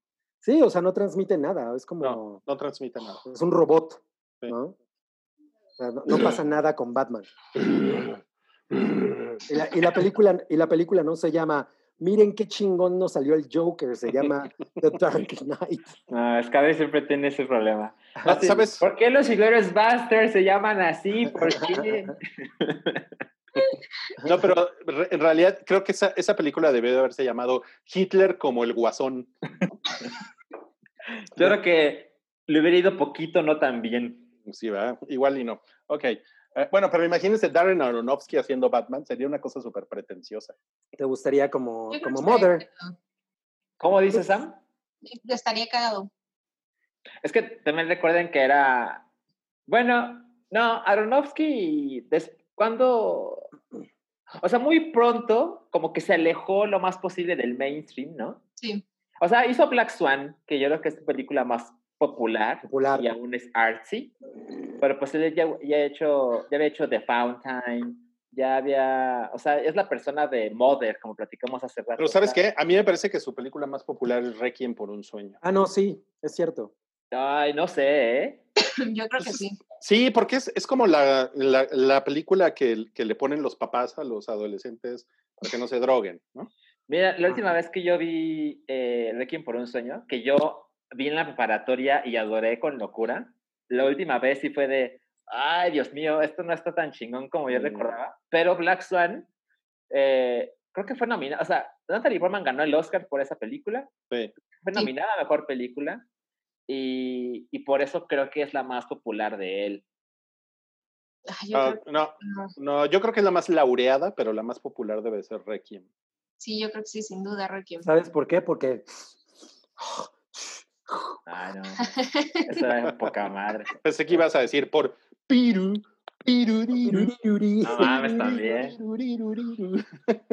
Ok, ok. Eh, siguiente es otro no, cállate. Mulholland Drive, revelaron por ahí, nació siendo un spin-off de Twin Peaks. Sí. Sí, pues iban a. eh, estaban viendo posibilidades para, para seguir haciendo cosas con Twin Peaks, ¿no? Ajá. Y, ent- y entonces, justamente una de ellas era hacer un spin-off en el que obviamente no tenía nada que ver Naomi Watts. Ujú. Y ese spin-off se llamaba Mulholland Drive. Y ese spin-off era con, con Audrey, Audrey Horn, eh, que era el personaje de Sherilyn Fenn. Y pasaron los años, la película no se hacía, y de repente ya no estaba Max Frost en la producción, y tampoco estaba Sherilyn Fenn, y tampoco estaba Audrey Horn, y se convirtió en otra cosa, pero tiene David Pero, Lynch. pero sí estaba David Lynch. David entonces- Lynch. David Lynch. Y entonces se convirtió en. Llorando. Llorando. No, No hay banda. Ay, güey, qué pedo. Eh, bueno, y hablando de David Lincho, eh, le hicieron una entrevista recientemente y dijo, no cállate, dijo, un interés en ver la nueva Dunas. Eh, sí, hay, hay, hay dos cosas creo que son bastante destacables de esa entrevista y todo el mundo se enfocó en que dijo que no quería ver la película. Sí. Ob- lo- obviamente él tiene una muy mala relación con Dunas porque pues él fue el que terminó haciendo la película de los 80 que pues es una mierda, ¿no? O sea, la verdad es que está culo.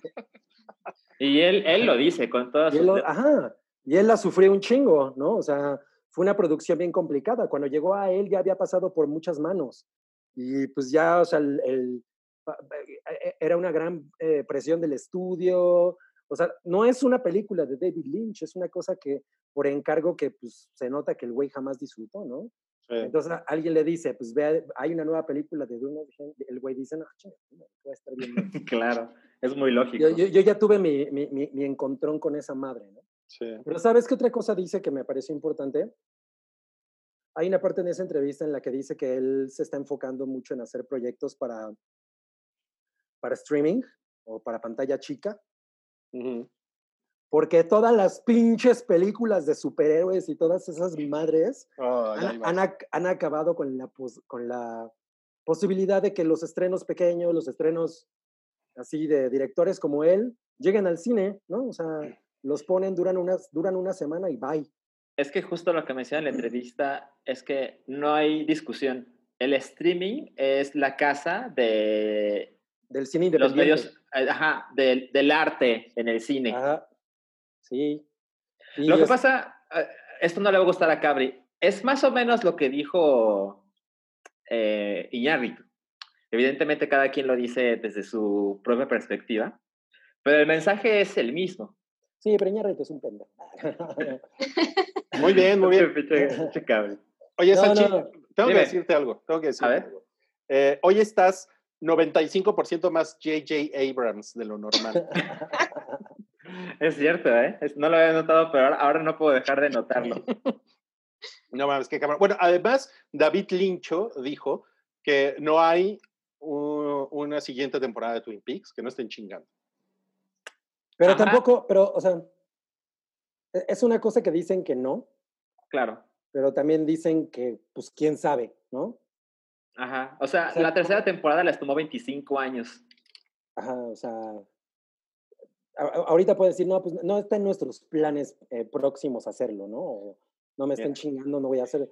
Pero de pronto, ay, pues, así, güey, así es David Lynch, tampoco es como que produzca 9000 cosas al año, ¿no? O Mira, sea, mien- mien- mientras el pendejo de Denis Villeneuve no salga en 10 años con que va a ser el remake de Twin Peaks, todo está muy bien. Yo creo No que, que se yo- ponga a hacer remakes. yo, yo creo que Twin Peaks tiene este appeal donde mientras David Lynch y Mac Frost, o sea, no- ni siquiera tienen que estar los dos vivos. Mientras ellos estén, la gente va a pedir más claro. Twin Peaks. Y cuando no estén, Oh, no. Ajá. Oh, no. Oh, no. le, le aplicaron una rulla salchi. J.J. Ab- J.J. Abrams se quedó Y pasmado. cuando no estén,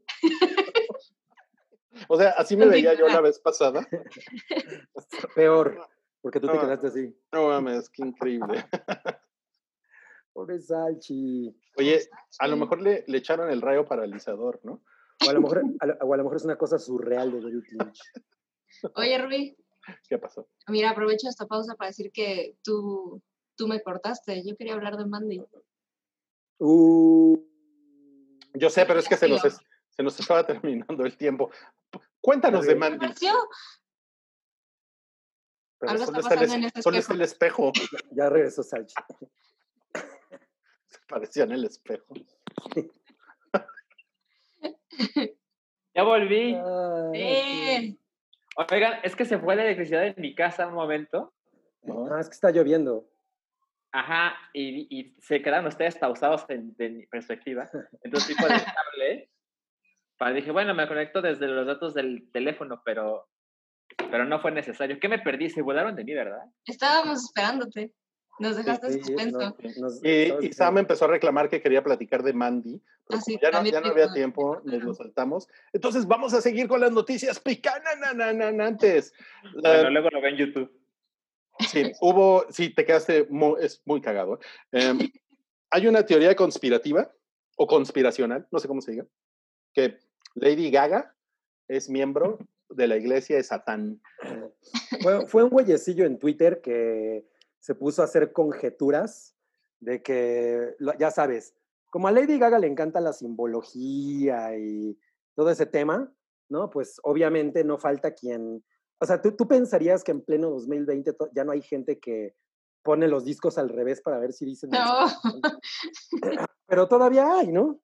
Entonces este güey empezó a decir, no, es que miren, estos, este símbolo, esta pose de Lady Gaga, esta, estas letras, esta numerología, no, pues es, es que ella es satánica. Y entonces la, la iglesia de Satán, ¿no? Le respondió así de, eh, porque además el güey puso algo así como, tendrías que ser un ignorante para no identificar que estos son símbolos satánicos. Y la, y la iglesia de Satán le puso, tendrías que ser un ignorante para pensar que esos son símbolos satánicos, ¿no? O sea, estos son cosas que nosotros no usamos, ¿no? Y entonces el güey al día siguiente, ay, cuando cu- eh, po- pone un gif así de el güeyecillo ese saliendo de la puerta y regresando así. Cu- Cuando te regaña la iglesia de Satán. Qué chingón. No, pues está muy bien. ¿Sabes qué? Es la segunda mejor respuesta a un escándalo que, que hemos visto, yo creo que en la última semana, eh, porque el otro fue el de las enfrijoladas de Anaí, Eh, que la verdad eso, es que... no, eso no fue un escándalo. Eso ay, fue ¿cómo como- no? ¿Fue un o sea, fue escándalo? como- Fue como, como un chiste, ¿no? O sea, fue como un gag. Sí, pero ella lo hizo muy bien, o sea, respondió muy bien. Ah, Sí. ah, pues sí, pues sí. O ¿Qué otra sea, cosa? ¿Qué podía hacer? Alguien le dijo qué hacer, Sí, ¿no? porque, porque hasta después, o sea, yo sí vi como los primeros tweets que era así como e, en una onda de sus palabras no me molestan. Yo no sé Ajá, cómo exacto. la molestia de entrar y sacar un video y como que alguien le dijo, güey, aprovechalo. Ajá. Y Si fue te como a la mitad que, ajá. Pero bueno, nunca, nun- nunca es tarde, ¿no? O sea, o sea, como que se asesoró con un publirelacionista, con un buen Sí, sí. community manager. Eh, eh, mensaje para el presidente López Obrador. Páguenle un community manager. Échale ganas. Échale ganas, ¿no? ganas. Échale ganas, sí. Si Anaí pudo eh, retomar el rumbo después de lo de las frijoladas, tú también puedes. Con todo y sus enfrijoladas rotas. Güey, me encanta así de la tortilla súper sana de nopal, ¿no? Y así toda fría, la parte y así se le hace una grieta a la pinche tortilla. Y aparte, vi el video, dice que se hace sus enfrijoladas de tofu. De tofu. Tofu. ¿Le puedes No echar mames. tofu? Lárgate de aquí. Qué asco. No, además me encanta así las posibilidades. ¿Le puedes echar pollo? ¿Le puedo así? de- Pues sí, ¿no? Así van. Le puedes poner picadillo. Se ve que esa mujer jamás se mete a la cocina. Pues no. No, y, luego, y luego tiene uno de enchiladas, güey. Las enchiladas, en lugar de tortilla, usa Lechuga. ¿no? lechuga. Sí. Y le, y le- y le No, yo pone no. no- no- no- o sea, le pone no sé qué mierda. Eso está muy, muy lejos de ser Nunca- unas enchiladas. Nunca llegué a la temporada 2 de Anaí, Anaí en la cocina. Las enchiladas la son cocina. precuela, ¿eh? ¿Eh? Las Ah, enchiladas son precuela. Ah, son precuela. no, no, ok, ok, ok. Bueno, el último no cállate de hoy es que Ellen DeGeneres es mala. Yo creo que se le nota. O sea, yo creo que se le nota. Se le que nota es- lo mala. Yo, yo creo, sí, yo creo que es una persona que tú la ves como muy, "Ejeje, ujujú", ¿no? En su programa, pero tiene esta cosa como de ser un hueso difícil de roer, ¿no? O sea, Pues se, ve- se, se, se ve que te puede gritar de la nada. Yo no sé, o sea, más que como que se lanza, siento que, o sea, sí, pero más bien es, no, no creo que sea hipócrita, o sea, no creo que sea súper buena onda, o sea, no creo que nadie considere que, uy, es súper increíble, pero tampoco creo que sea como eh, medido al escándalo que se está haciendo como de, ay, es que es, es una culera. No, yo creo que se le nota, sí, o sea, se le nota cómo es, pero, pero nada más es, no es, no es el pancito de Dios que a lo mejor por alguna razón hay gente que, que cree que es, que no sé de dónde venga esa, esa imagen de es que se viste- yo sé, Es que yo se sé- viste de blanco. No, Sí. miren, yo hace, yo hace un par de meses estaba en, estaba en Twitter. ¿estabas con Ellen? Son Ellen. No, fue, fue hace como un mes, yo creo. Estaba en Twitter y de repente me apareció un tweet que alguien retuiteó que era, les voy a decir por qué Ellen DeGeneres es una culera. Abro hilo, ¿no? Ajá, Y tenía como 60 mil retweets ese, ese hilo. Ok. Y me, me puse a leer todo y pues básicamente lo que dicen es que es una persona eh, como Marta de baile que maltrata a sus empleados y habla, habla, o sea, es como eh, déspota y culera, ¿no? Y, y también es como mamona con, con, su, con algunos de sus invitados. Incluso en ese hilo ponían por ahí que una persona que ella entrevistó, como no la volteó a ver hasta, hasta el momento en el que empezó la entrevista. Órale. O sea, nada de vamos a ponernos de acuerdo, mucho gusto, te conozco. No, o sea, era, fue una persona que invitó a su programa y esta persona, cono la primera palabras que cruzó con Ellen DeGeneres fue hasta que la empezó a entrevistar. Y era así como de, le dieron antes el cuestionario y ya, güey. de aquí no te mueves. Puro después- trámite. Puro trámite, sí. Y después este, se acabó la entrevista y que esta mujer ni siquiera se despidió, se paró y se fue. O sea, una cosa que yo dije, bueno, son como chismes, como lo de Marta de baile, ¿no? Porque en realidad son, co- son como cosas que la gente dice, ¿no? Eh, o sea, no es como que haya este, un documental o una denuncia de, de esto, ¿no? Ajá. Pero lo que sí sucedió con, con Ellen es que dicen que ella eh, despidió a su plantilla de producción, eh, que estaba toda Ah, sí, sindicalizada. sí. Así es. Y, y- y contrató otro, otro eh, como empleados freelance Ajá. eh, que, no, que no tienen como eh, Mismos eh, derechos. prestaciones y exacto, ¿no? Entonces como que eso ya acabó de tirarle Pero toda la caca encima. Sabemos que es ella como persona o pues, al final hay, hay una producción detrás. Es que ella es como la dueña de la producción. Ajá, o exacto. sea, O sea, la se llama Ellen. o Sí. Ajá, Se supone que es como todo, todo tiene que ver ella. O sea, como Oprah en su programa. Sí, así. sí, sí, sí. Si algo pasa es porque Oprah lo dijo, pues igual acá. O sea, es O como como- Tommy Wiseau. o como- Yo iba a decir como Marta de baile. Sí, o sea, son, o sea, justo, bueno, la- creo que el ejemplo de Marta de baile no está tan mal porque ella es, ella es la dueña de su producto y Sí, sí, sí, sí. sea, Exacto. de su imagen, pero también de su empresa, ¿no? La verdad Sí. es que creo que es una muy buena comparación. Sí, exacto. Pero a mí se me hace mucho más guapa Marta de baile que Ellen DeGeneres. A mí también. Eh, Creo que de- en eso no hay discusión, mi Rubí. Eh, Pero no voy a cosificar a Marta de baile, por más que me lo pidan, no lo voy a hacer. Nadie, Porque- nadie lo está pidiendo. Sí, aparte, mira, Cliché. cliché, qué bonito cliché. No, además a mí sí me cae bien Marta de baile. No como ¿Por? De plano, Pues sí me cae ¿Te bien. cae bien te o cae. no te cae mal? No, sí me cae bien, o sea, creo que lo hace bien. Ah, está, gener- está generando conversación nada es- ajá, es muy raro. Bien, creo que lo hace bien. Porque claro, ¿no, mi Rubí? Es que defenderme. la película de Star Wars, ¿no? Donde salen George Lucas y... ¿Sabes qué? Voy a tomar la opción de Salchi. No me cae mal. O sea, a mí no me cae nada mal. Además, Esa es la ya salió, se estaba tardando. Sí, sí, sí, ya, ya, ya. Vamos a las noticias mamadoras. No, a mí sí me Universal- patea el hígado. Univer- Universal está trabajando eh, una nueva película del avispón verde, ¿les interesa? Nada. Oh, Ok. La, Ah. la de, la de Seth Rogen fue una, Es una un basura. desastre, sí. Sí. no la vi. Yo no la vi. Qué bueno. Mm. Aléjate. Ale. Aléjate como si fuera de Notebook. Ah, porque Oye, pero, pero Michelle Gondry hace cosas cabronas en la película, ¿no? ¿En, en, en cuál? En la del avispón verde, porque él dirigió la última. Ah, no, no, no, no, no, pues no, no hace cosas cabronas, está, de- está muy de la chingada. Ah, Ni me, ni me acordaba que era de él, güey, así. Uy, no mames. No mames. Oigan, ¿por qué no hacemos un watch party del, de The Notebook? Pero borrachos, No, borrachos o drogados. Cuando pueda empezar a beber, lo hacemos.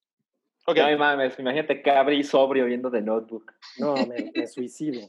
no mames. Eh, J.J. Abrams, a quien tenemos aquí este, de, de invitado en este... A eso vine, ¿no? A contarles mis proyectos. Ajá. Eh, cerró tres proyectos con HBO Max. Eh, sí, eh, la verdad es que mi- yo y, y mi equipo estamos muy contentos después de... El episodio 9 lo vimos y dijimos, no mames, No estamos sin cabrones.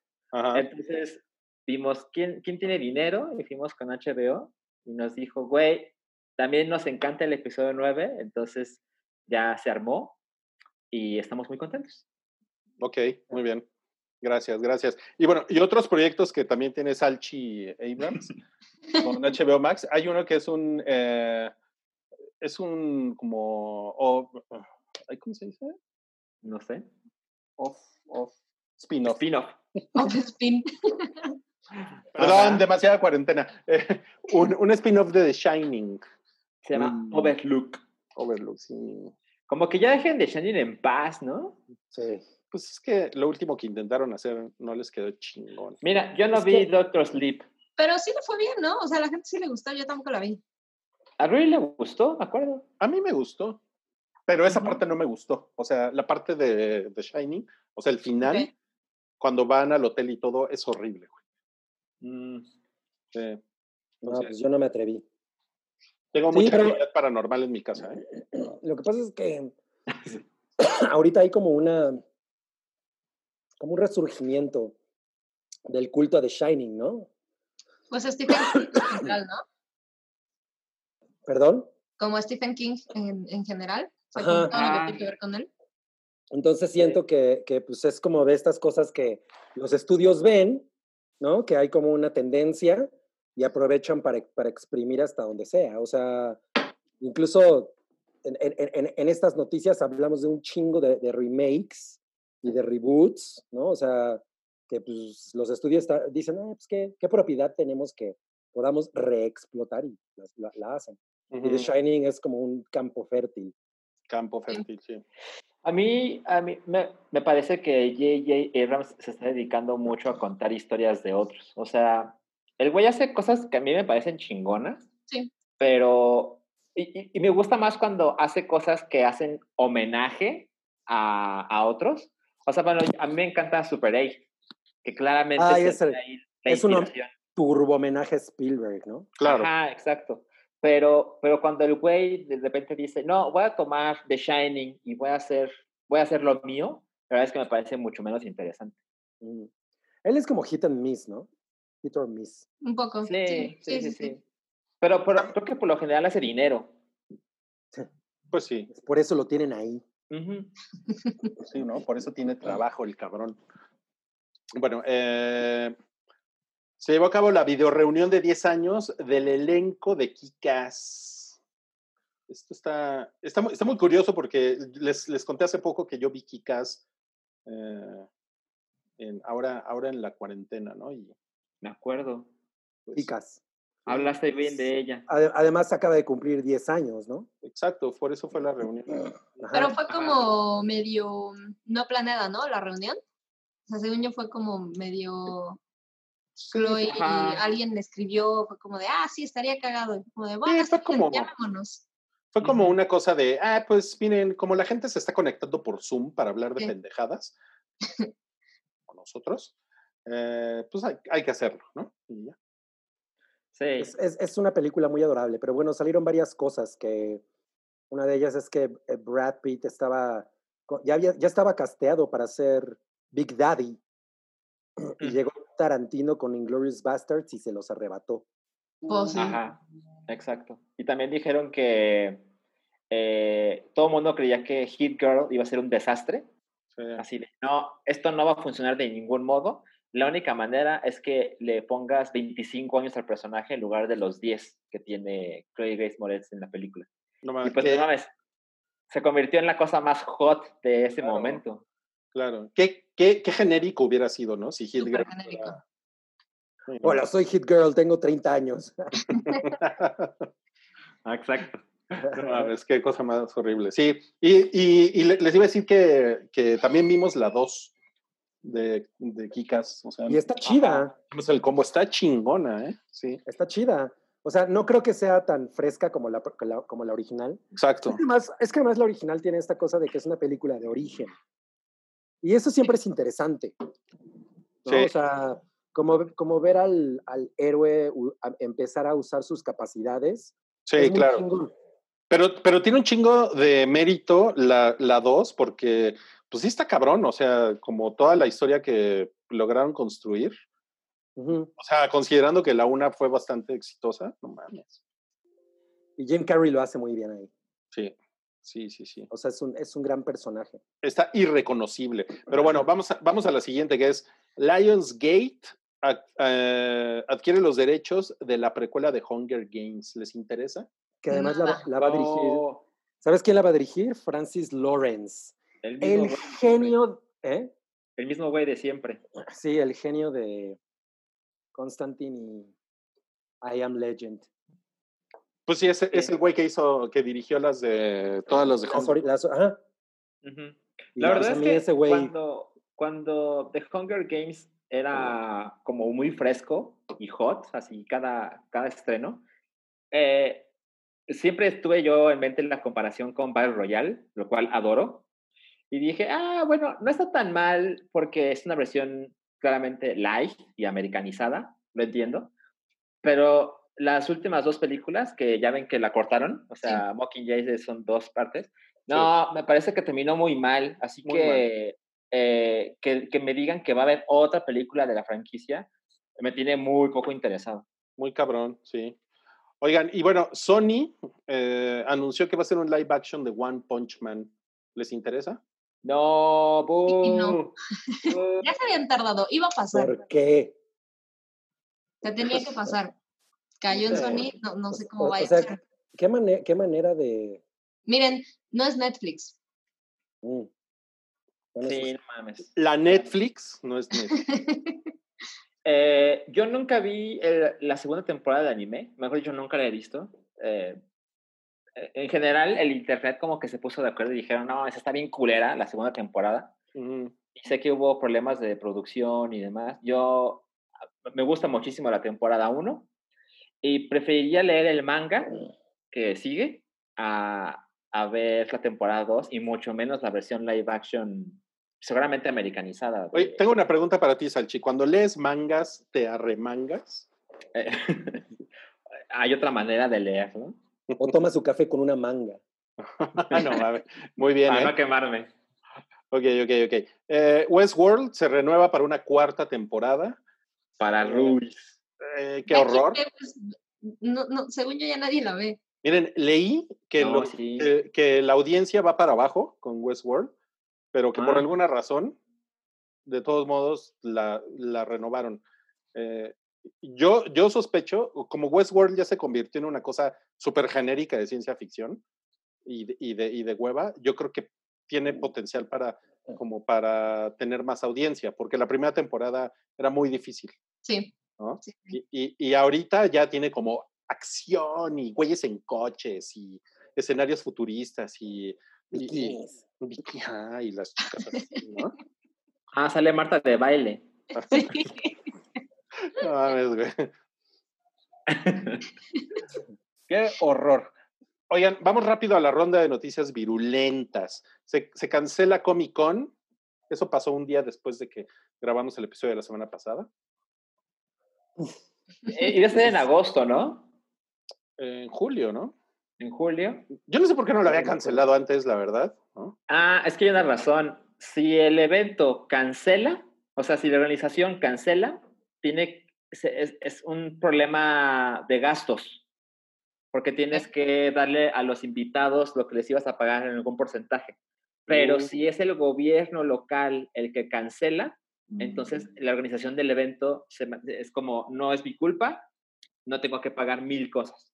Ok. Entonces, por eso hay muchas cosas que pareciera que se cancelan de último momento, pero es una cosa completamente fiscal.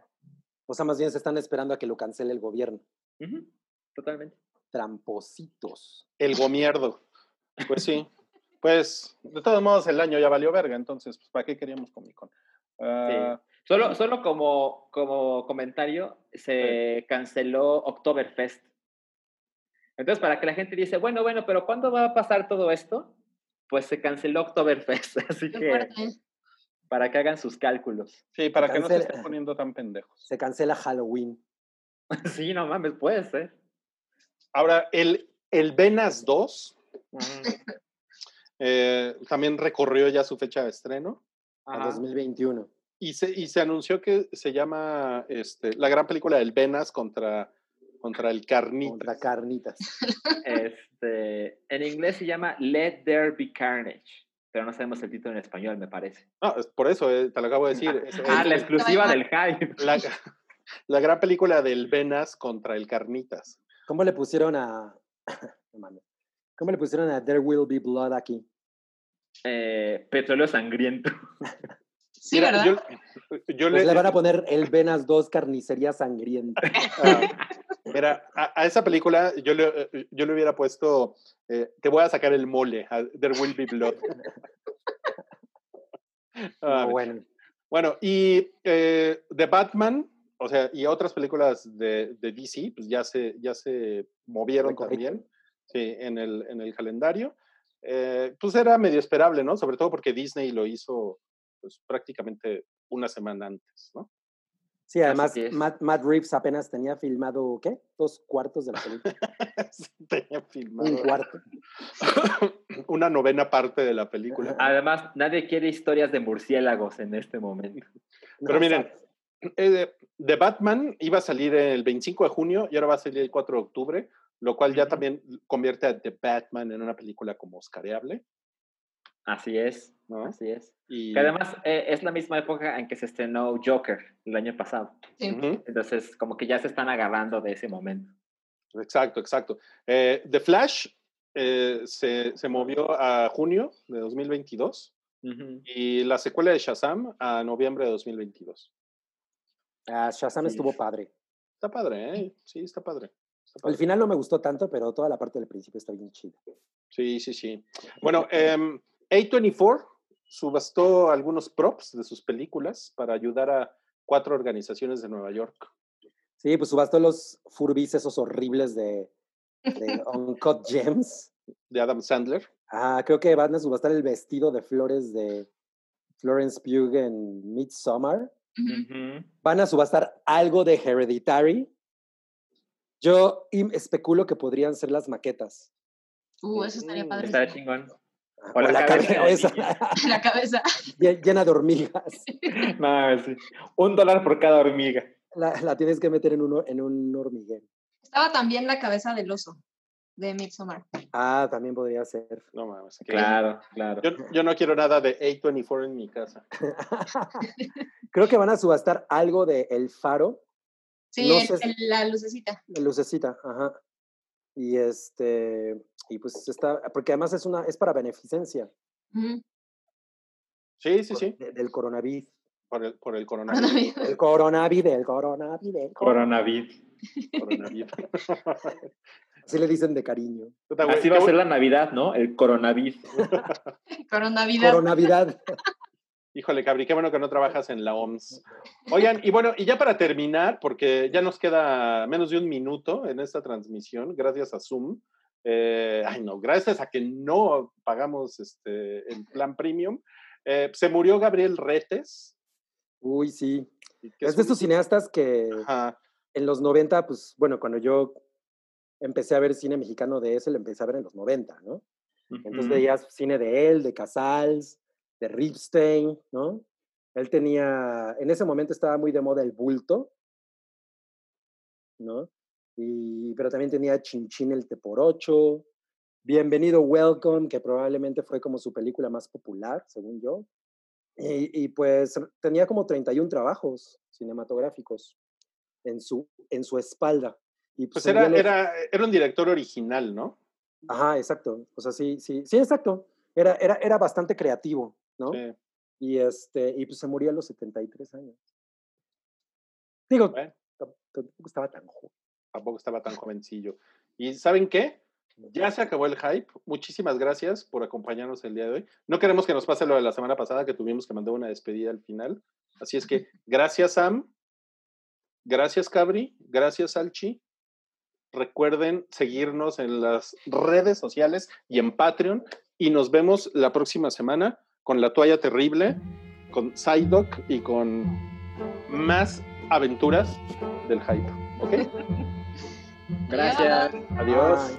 Tu apoyo es necesario y muy agradecido. Aceptamos donativos para seguir produciendo nuestro blog y podcast desde patreon.com diagonal el hype.